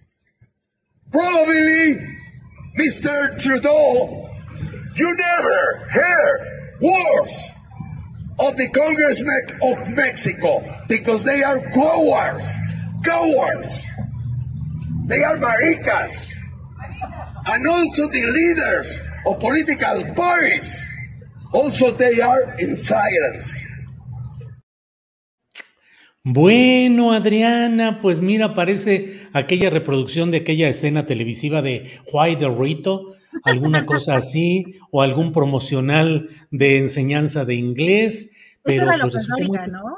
El Ese era de López Dóriga, así que López Dóriga, eh, eh, con Anthony Anthony Hopkins. Sí, no, yo me acordé de Vicente Fox. Bueno, También. tú, no, no hay que burlarnos quizá de, de su inglés, pero realmente no entendí cuántos idiomas estaba hablando allí, porque hasta también M- Monsieur Trudeau, este, Sí, bueno, maricas, maricas, que son algunos son maricas, y luego mira la invocación de, de Manuel Noriega, que fue apresado en Panamá por el gobierno de Estados Unidos. Lo que está promoviendo es el encarcelamiento de López Obrador y bueno, pues la invocación de un acto que sucedió en Panamá, que fue el hecho de que el gobierno de Estados Unidos entró a Panamá a aprender al presidente eh, Noriega, que tendría las mil culpas que se le puedan invocar o las mil inocencias que se le quieran señalar, pero que Estados Unidos se convirtió en el gran captor extrajudicial. Pues terrible, Adriana. Julio, pues de verdad parece broma eh, la cantidad de, de- de cosas que dice en este mensaje Gilberto Lozano, pero bueno, quizá un poco para tomarlo con humor eh, a este personaje, aunque también con su respectivo cuidado, Julio, pero también en el marco de todo esto que está sucediendo con e- esta visita del presidente de Estados Unidos, eh, se lanzó un comunicado conjunto, Julio. Lo que vemos es en esta información que ha difundido también Presidencia, que el presidente de Estados Unidos, Joe Biden, su homólogo mexicano Andrés Manuel López Obrador y el primer ministro eh, canadiense Justin Trudeau condenaron el ataque a las sedes de los tres poderes en Brasil por parte de seguidores del expresidente de ultraderecha Jair Bolsonaro. Esto lo difundieron hace algunas horas. En este comunicado señalan que México, Estados Unidos y Canadá condenan los ataques del 8 de enero contra la democracia brasileña y el traspaso pacífico del poder. Apoyamos a la República Federativa de Brasil en la salvaguarda de sus instituciones democráticas. Nuestros gobiernos apoyan la libre voluntad de las personas eh, del Brasil. Esperamos con interés poder trabajar con el presidente Luis Ignacio Lula da Silva para cumplir con nuestros países, el hemisferio occidental y el resto del mundo, es lo que dice el comunicado. Y el expresidente precisamente de Brasil, eh, Bolsonaro, Julio, fue hospitalizado y está en observación por una aparente molestia abdominal. Esto lo dijo en sus redes sociales la esposa del expresidente, eh, donde pone este mensaje. Es- esto se supone que es derivado, Julio, de unas, eh, de unas cuchilladas que recibió en 2018 que lo llevarían a estar hospitalizado en esa época y que estas serían un- secuelas, Julio, pero también hay que recordar que el asesor de seguridad nacional, Jake Sullivan, eh, de Estados Unidos, eh, que acompaña también incluso al presidente Joe Biden en esta visita, en esta cumbre en México, dijo que no ha recibido ninguna solicitud oficial del gobierno de Estados Unidos respecto al expresidente Jair Bolsonaro después de estas irrupciones y estas agresiones en el Congreso de Brasil. Julio, si te parece, vamos a estar em, pues en unos momentos más ya con la mesa eh, con nuestro querido Salvador Frausto y eh, Jorge Meléndez. Me parece que todavía hay algún problema en la conexión. Si me permites, regresamos en unos momentos más este, para dar algunos detalles, sobre todo de la conferencia eh, que acaban de dar, el, el PAN en la Ciudad de México sobre lo que pasó en el accidente el sábado, Julio.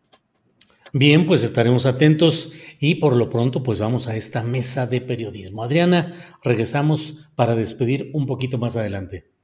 Claro que sí, Julio, aquí regresa.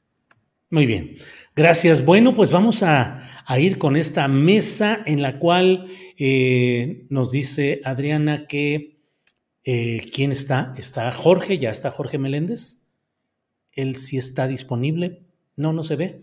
No se ve, están con problemas de, mm, de conexión. Igual Salvador Frausto no está todavía eh, puesto, pero em, eh, bueno, pues aquí hay muchos comentarios. Em, mm, tal Lozano, pura calabaza, dice Filiberto Gómez. Alexa Basurto dice dictador, comunismo, misoginia, machismo, así los nuevos conceptos de gente brillante.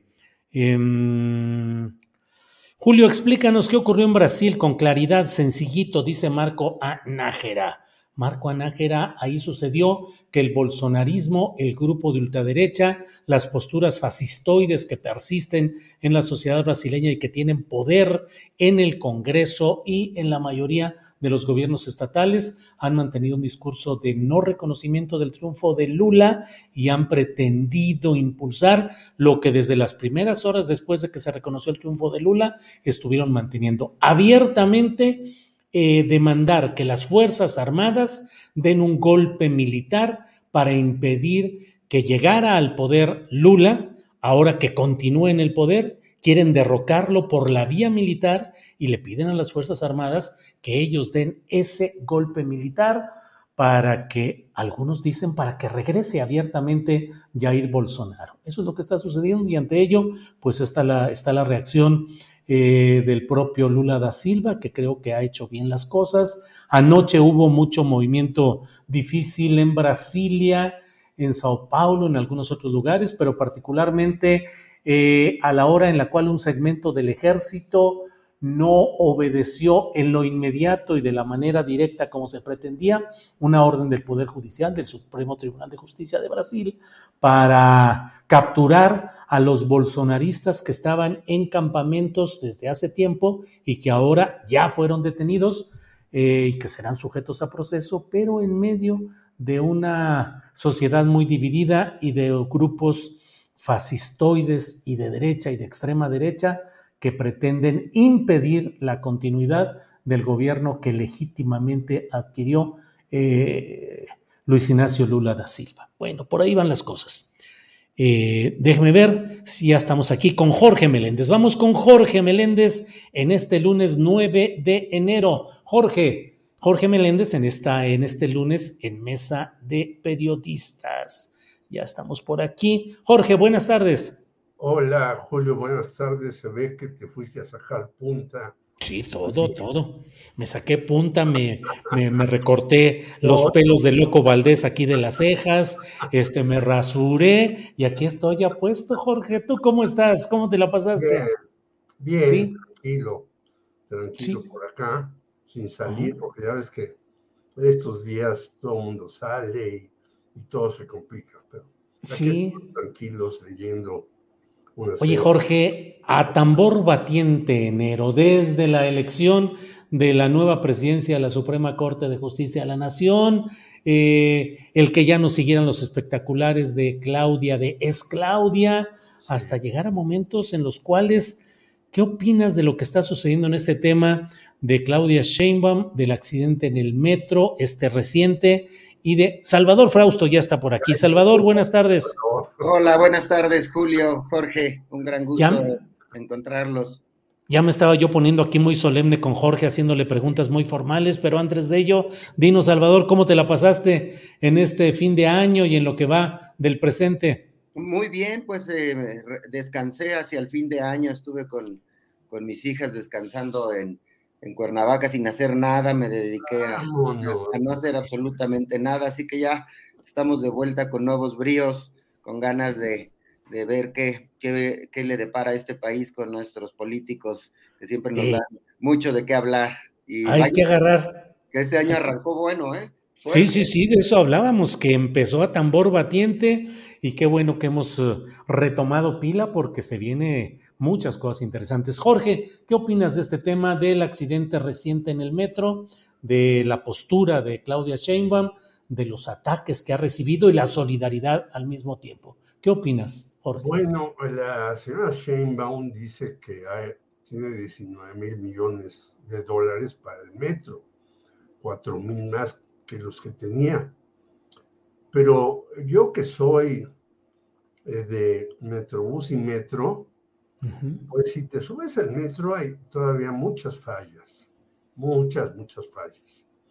Y el señor Guillermo Calderón, que es el director, después de que por un largo tiempo estuvo la señora Florencia Serranía, dice que en la estación Potrero había desde antes algunos indicios de fallas. Bueno, si hay esto, ¿por qué no se corrigen si en efecto tienen más dinero, según lo que indica, lo que indica, perdón, la señora Claudia Sheinbaum?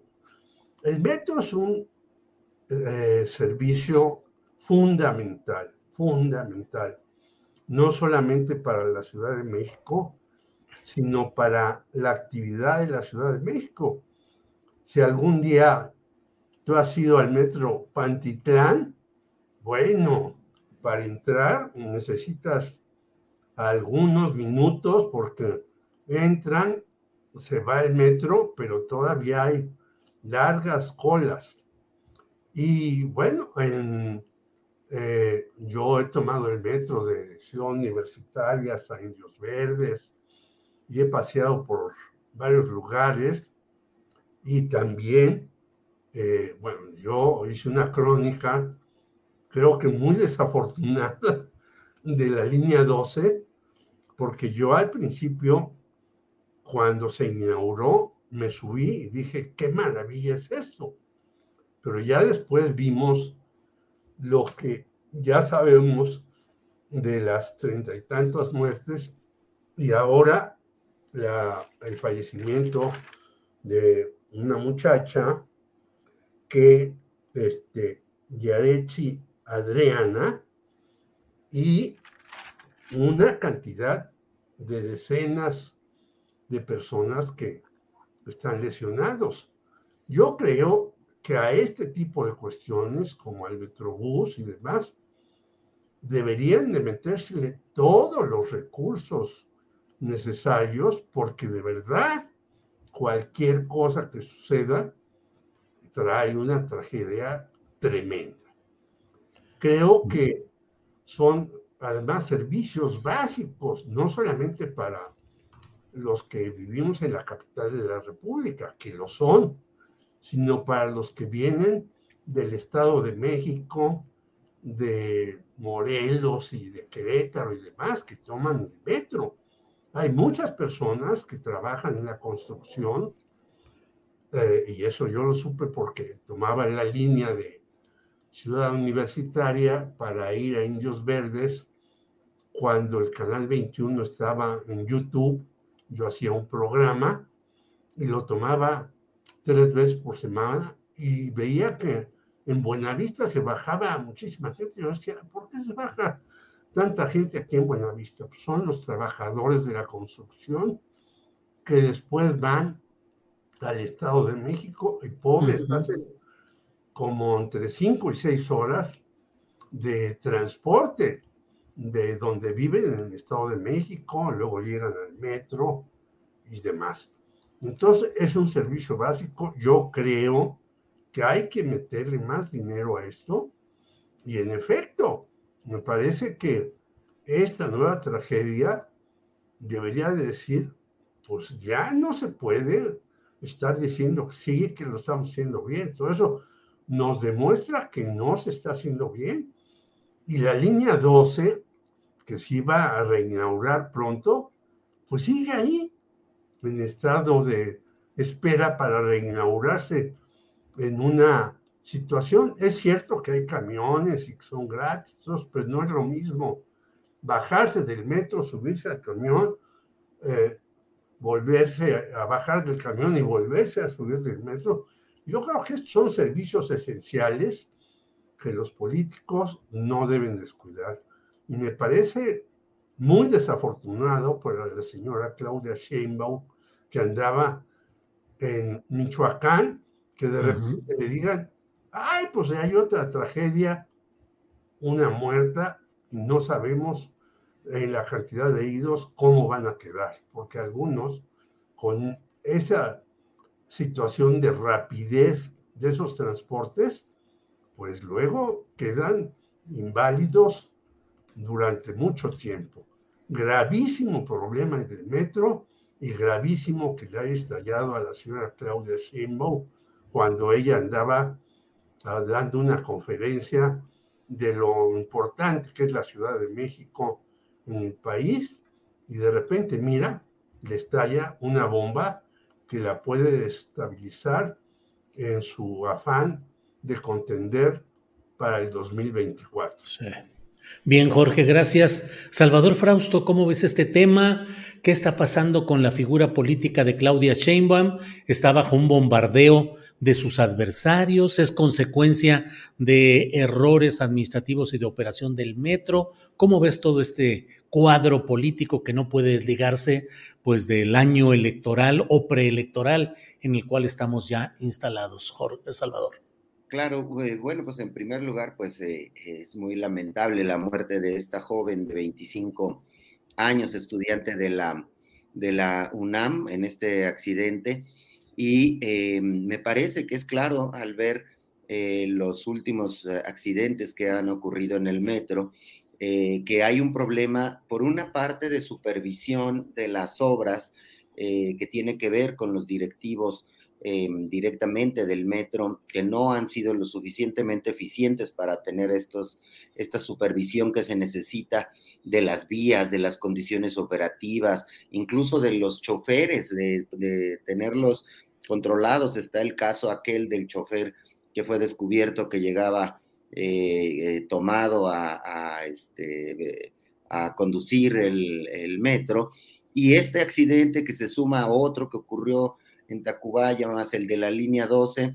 Eh, si revisamos hacia atrás, en 1975 había habido otro accidente muy grave, pero no era algo común eh, que esto ocurriera con esa frecuencia con lo que lo estamos eh, viendo. Así que yo veo ahí un problema de supervisión de las autoridades del metro y también un problema de presupuesto. Se ha publicado en distintos medios de comunicación cómo ha ido a la baja el presupuesto que se tiene para, para el metro de la Ciudad de México y bueno, pues la consecuencia sí es un golpeteo político a las aspiraciones presidenciales de la jefa de gobierno de Claudia Sheinbaum, pero a propósito de em, esos errores y estos accidentes gravísimos que no se han podido em, prevenir, no se ha podido eh, evitar que ocurran esto y pues con la desagradable y tristísima mm, fallecimiento de, varias personas.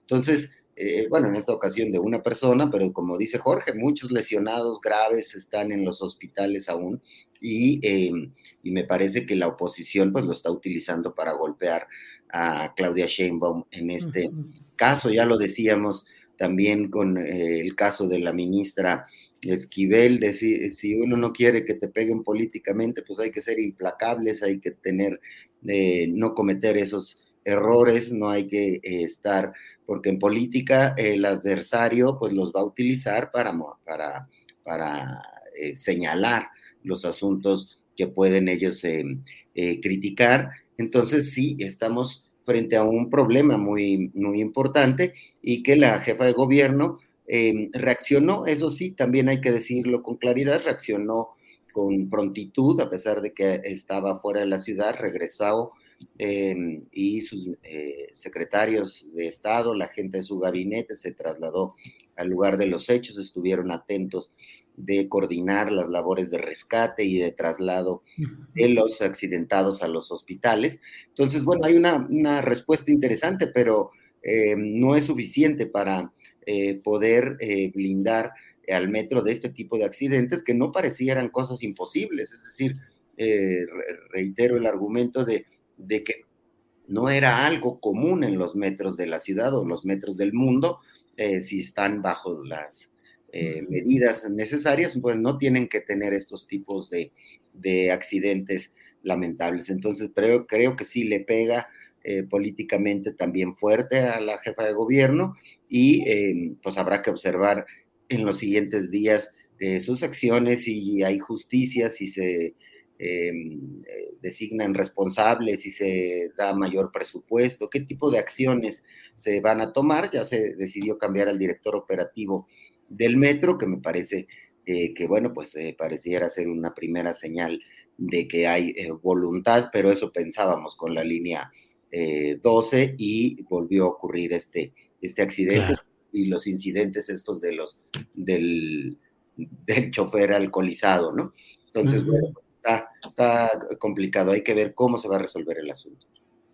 Bien, gracias Salvador. Jorge Meléndez, visita de Joe Biden, una visita llena de detalles, la recepción ayer del presidente López Obrador al pie del avión que trajo a Joe Biden desde El Paso, Texas, de Estados Unidos, particularmente una escala en El Paso, muchos temas en esta cumbre, una hora de viaje del presidente de México a bordo del famoso vehículo blindado conocido como la Bestia. En fin, ¿qué ingredientes relevantes ves en todo este conjunto de elementos, Jorge?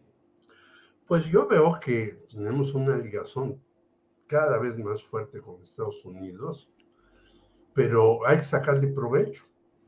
Yo creo que no solamente se trata de ligar más a México con Estados Unidos, sino que en realidad se den a México una serie de conciencias que han venido pidiendo el señor López Obrador. Por ejemplo, con, a Donald Trump le pidió que invirtiera en Centroamérica.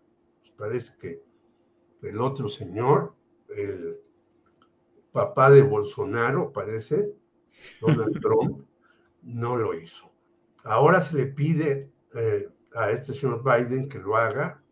Él ha prometido que sí va a invertir varios miles de millones de pesos en Centroamérica y que va a recibir 30, 40 mil migrantes por año en ciertas condiciones y demás.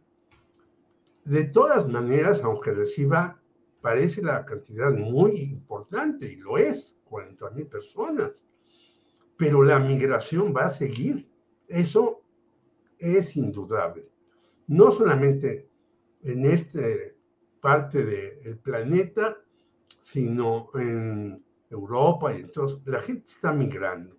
Y la gente está migrando por muchos problemas, entre ellos por la desigualdad, por el abuso de los millonarios, por el cambio climático, que hoy hay un artículo muy interesante de Iván Restrepo Fernández, como siempre en la jornada, como el cambio climático ya no llegó, ya está aquí, no es un asunto de que eh, a lo mejor eh, llega aquí a México, no, ya está elevándose la cantidad de agua, ya están metiéndose ahí a las casas y demás cercanas a las playas el agua, pero fíjate, en esos lugares hay inversión para hoteles, para spas, para todo eso.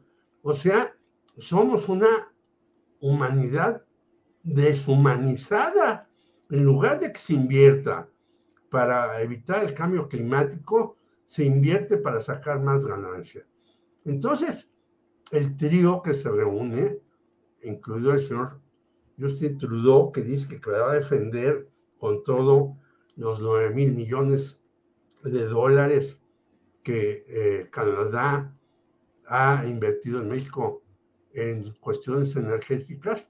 Bueno, hay que decir al señor Justin Trudeau que hay inversiones de su país en mineras que son una depredación terrible. Así es. Si eres sensible, pues no solamente defiende las inversiones, sino defiende a los seres humanos. Y a veces lo último que se les ocurre a este tipo de gobernantes, incluido Trudeau, no solamente Biden, es eso. Si uno ve, eh, yo lo vi en estas vacaciones por fortuna, el documental sobre Madoff, bueno, este señor estafó a todo el mundo y hay un personaje que sale y dice, yo desde el 2005 dije que Madoff estaba estafando a la gente y el Tesoro de los Estados Unidos no hizo nada. Es decir, los propios estadounidenses se dan cuenta que en su país los grandotes hasta que los agarran con las manos en la masa y ya hay protestos por aquí, los meten al bote. Y luego están ahí en el bote tranquilamente y luego salen. No, hay que hacer un mejor reparto de la riqueza y hay que exigirle a Biden que lo haga en México, a Trudeau que lo haga con los mexicanos, porque también hay reportes, y a mí me los van a pasar, de braceros que van a Canadá y son estafados. Y el señor Trudeau no dice nada, ¿verdad? Entonces, siempre quieren que paguemos nosotros todo y ellos despacharse con la cuchara grande. En esta junta, el señor López Obrador tiene que exigir eso. Bien, Jorge. Eh, Salvador Frausto, antes de eh, pedirte que nos des tu punto de vista sobre este tema de la visita del presidente de Estados Unidos, les informo que ya llegó Justin Trudeau al Aeropuerto Internacional Felipe Ángeles para la cumbre de líderes. Fue recibido por el propio presidente López Obrador, así es que ya está también el representante político de primer nivel de Canadá en tierras mexicanas. Así es que, Salvador, ¿qué opinas sobre esta visita, particularmente la del presidente Biden y las implicaciones que puede tener en materia energética, comercial, fentanilo, migración, en fin? ¿Cómo ves el tema, Salvador? Sí, pues hay eh, una vasta agenda que van a, tratar los presidentes de los tres países de América del Norte. Primero hay que eh, subrayar el, el, dato curioso que sí llegó, llegaron los presidentes Biden y Trudeau al, al Haifa para enojo y rabieta de muchos tuiteros que se burlaban y pensaban que era una locura eh, ese asunto porque ahí hay mamuts y hay tlayudas. Sí, y eso sí, les asusta muchísimo, ¿no? Así es. Eh, eh, hay un, un finalmente llegaron ahí y este y fue ahí el presidente a recibir a, al, a, Biden y anduvo en el, en el carro de, Biden. Bueno, este, eh, la agenda es muy interesante, hay un enfoque en particular que a mí me interesa, que es el de la, el de la migración, porque hay un cambio de enfoque en cierto sector del gobierno de Estados Unidos y de Canadá sobre la migración. Por ejemplo, ya hay reportes internos de Estados Unidos y de, y de Canadá sobre la necesidad que tienen de migrantes para cumplir las fuentes de empleo que necesitan en esos países. Eh, son países que tienen eh, unas tasas de desempleo eh, bajas en este momento, 3.5, si no mal recuerdo, Estados Unidos y 5% en el caso de Canadá.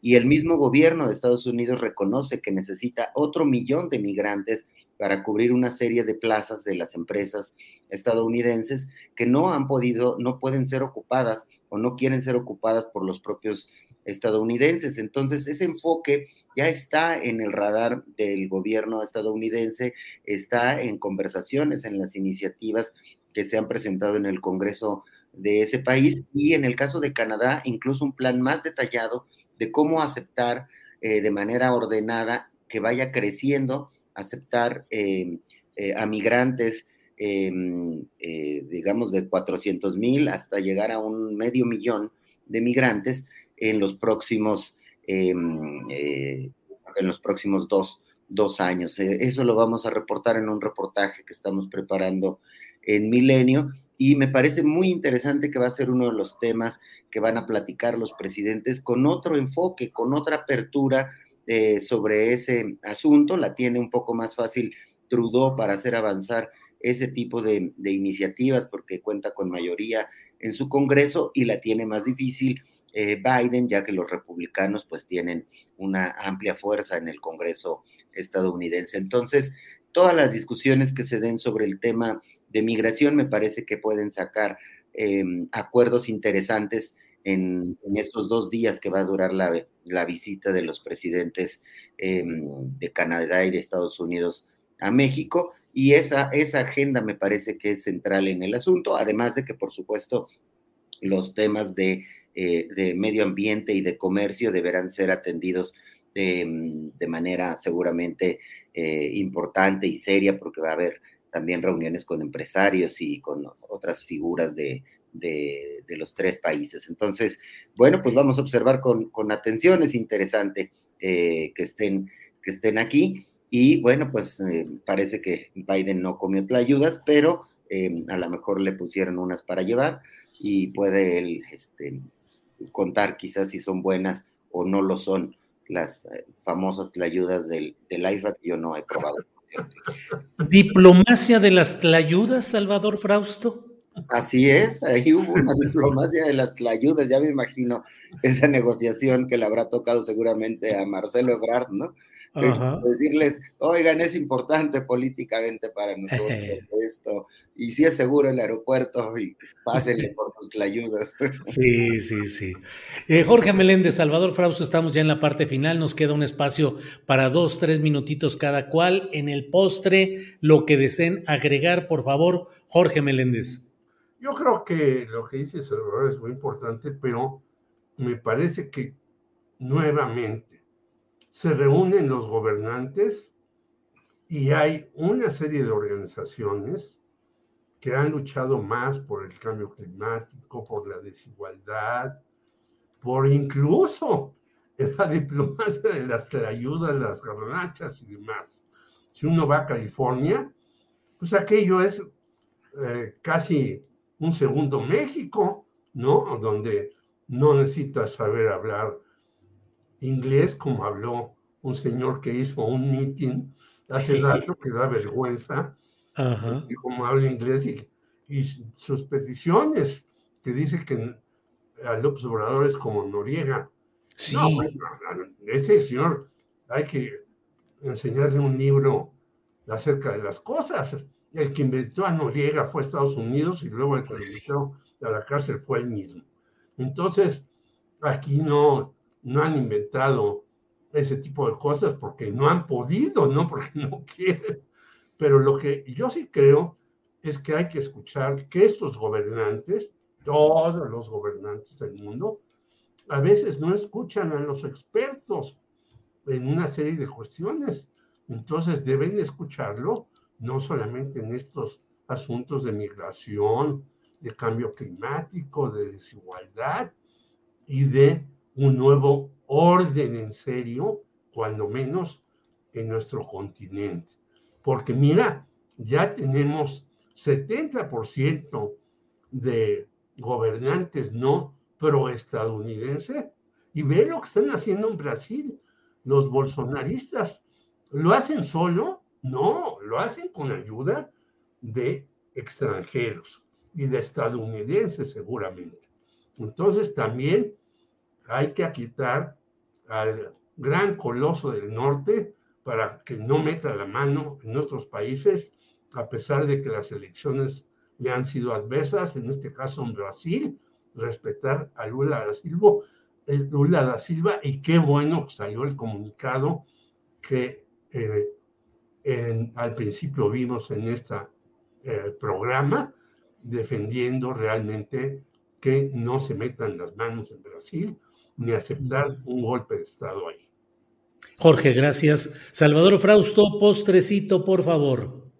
Claro, Julio, pues el, arranca el juicio a García Luna, eh, ya están eligiendo a los testigos de este importante caso y van a salir seguramente revelaciones muy importantes, estamos ya todos a la expectativa de eso, no solo los testimonios de los testigos eh, que se presenten en el juicio, eh, eh, eh, eso va, a revelar cosas. Recordemos cómo fue el juicio del Chapo Guzmán, que nos tenía con las palomitas este, mirando todo ese juicio y viendo todo el tipo de acusaciones en el que se involucraba a políticos, salían nombres de otros narcotraficantes, etcétera. Entonces, eh, yo creo que va a ser muy interesante ese, ese juicio. También la liberación de documentos durante el juicio, ya algunos se han dado a conocer recientemente, en los cuales, por ejemplo, que eh, García Luna em, daba cañonazos de eh, hasta 10 millones de dólares a funcionarios públicos y obtuvo con eso muchísimos eh, contratos por los que obtuvo miles de millones de dólares de contratos de, de los gobiernos en el tiempo de Calderón. Entonces, em, ese tipo de información va a estar saliendo en los próximos días y va a desnudar a la clase política que estuvo involucrada en el, en en el esquema criminal de García Luna, eh, Cárdenas Palomino y todo este tipo de personajes. Algunos asocian que el expresidente Felipe Calderón ya andará en otros lados eh, temeroso de lo que vaya a ocurrir en ese, en ese juicio, pues vamos a observarlo con, con atención y, em, y, bueno, pues empieza ese asunto con mucho cuidado. Allá los, los, eh, los jurados que son los que están eligiendo van a tener, van a gozar de muchos eh, cuidados, de anonimato, etcétera, porque temen em, algún tipo de presiones o de respuestas em, por parte del crimen organizado que quisiera proteger a, a García Luna. Entonces, ese tema yo creo que es de los grandes temas que van a estar en los siguientes días en la agenda pública, Julio. Bien, pues Salvador, gracias. Jorge Meléndez, muchas gracias. Eh, gusto de estar en este arranque de año y nos seguiremos viendo en estas semanas. Eh, Jorge Meléndez. Pues será entre ayudas, palomitas y viajes a España. Porque claro. Algunos ya van a reservar su viaje a España y tratar de nacionalizarse allá o tratar de tener una protección por lo del eh, caso de García Luna. Gracias, un abrazo Salvador a ti, a todo el, tu equipo y como siempre a los que hacen posible este programa y a los que nos escuchan. Gracias, eh, Jorge. Salvador Frausto, gracias, buenas tardes. Buenas tardes, Julio, Jorge, un abrazo para, para ambos y para los eh, que amablemente nos están escuchando y viendo. Buena semana para todos. Igual, hasta pronto, gracias. Bien, pues ha sido la mesa de periodismo de este lunes con Jorge Meléndez y Salvador Frausto. Vamos ya a la parte final del programa para ver qué se ha acumulado, Adriana, qué tenemos por ahí en, eh, en los últimos asuntos, o ya nos vamos directos con el aroma de la sopita. Adriana. Ya, vámonos a comer. No, no es cierto. Vámonos ya, basta. no es cierto, Julio. Tenemos información de último momento porque hace unos minutos llegó el primer ministro de Canadá, Justin Trudeau, a nuestro país. Ya lo mencionabas, justamente aterrizó en el aeropuerto Felipe Ángeles. Aquí lo vemos ya, eh, pues, bajar este, este avión y es recibido por el presidente López Obrador y por su esposa, la doctora Beatriz Gutiérrez Müller. También está presente el secretario de Relaciones Exteriores, eh, Marcelo Ebrard. Y pues vamos a, darle seguimiento a esta gira, a esta cumbre de líderes, Julio, porque hoy pues está movido el, escenario político y también eh, comentar que eh, lo que estuvimos viendo en, esta, en estas horas, Julio, también de la reacción respecto a la oposición sobre este accidente, en la línea 3 del metro. Eh, hay un comunicado que publicó el propio Mario Delgado, el presidente nacional de Morena, en donde gobernadoras y gobernadores eh, le brindan el apoyo a la jefa de gobierno Claudia Sheinbaum y condenan el uso político y faccioso que la oposición ha hecho de este accidente, así dice este comunicado. Es reprobable e inmoral que se busque lucrar con el dolor de las familias para sacar raja política atacando al gobierno de la ciudad. Esto es algo de lo que dice este comunicado, Julio, eh, respecto a este tema. Y hoy, diputados federales, locales y alcaldes del Partido Acción Nacional y el presidente también del partido en la Ciudad de México, Andrés Ataide, presentaron una denuncia penal ante la Fiscalía Capitalina por este choque del metro el sábado pasado. Vamos a escuchar qué fue lo que dijeron. Esto no es un hecho aislado.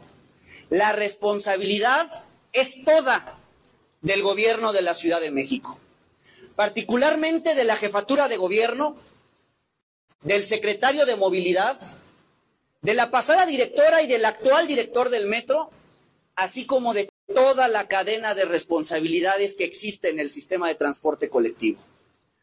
Claudia Sheinbaum, Andrés Layuz, Florencia Serranía, Guillermo Calderón, entre otros. Y por eso hoy venimos a denunciar a la que supuestamente es la Casa de la Justicia en la Ciudad de México. Porque no fue un accidente o un incidente.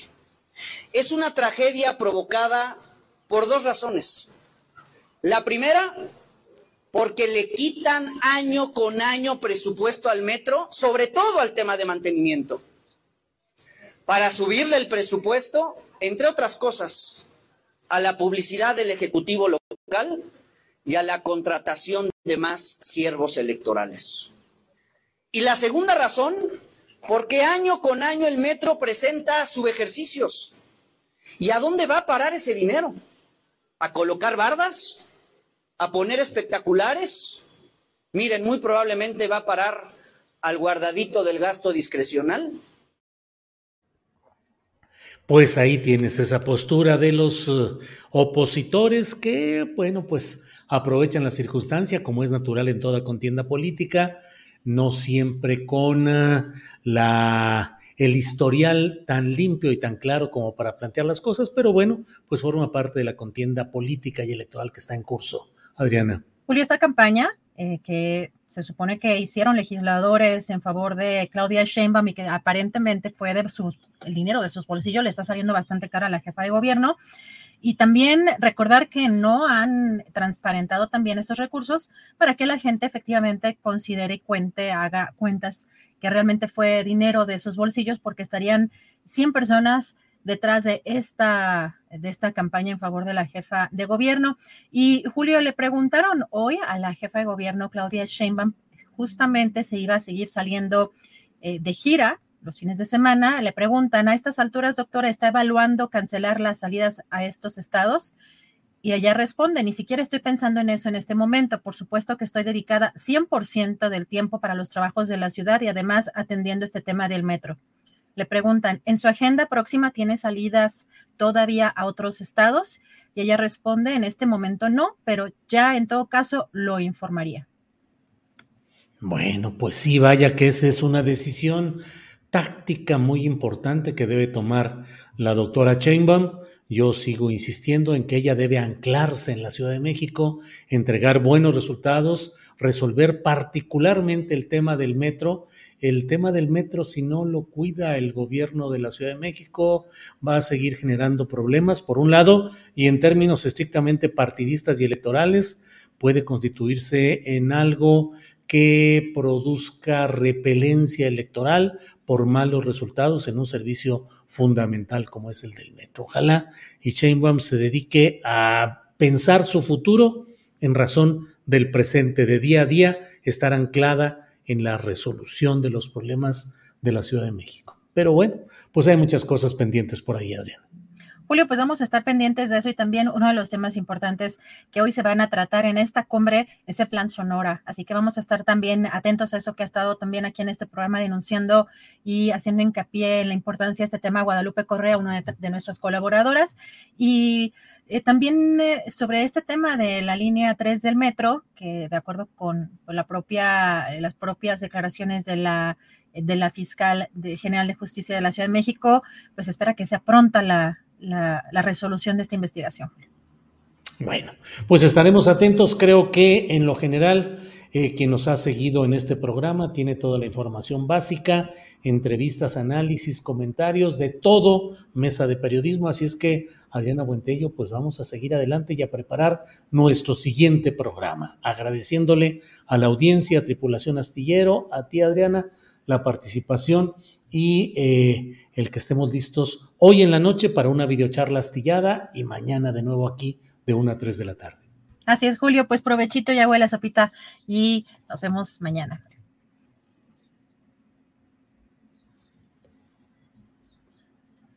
Para que te enteres del próximo noticiero, suscríbete y dale follow en Apple, Spotify, Amazon Music, Google o donde sea que escuches podcast te invitamos a visitar nuestra página julioastillero.com.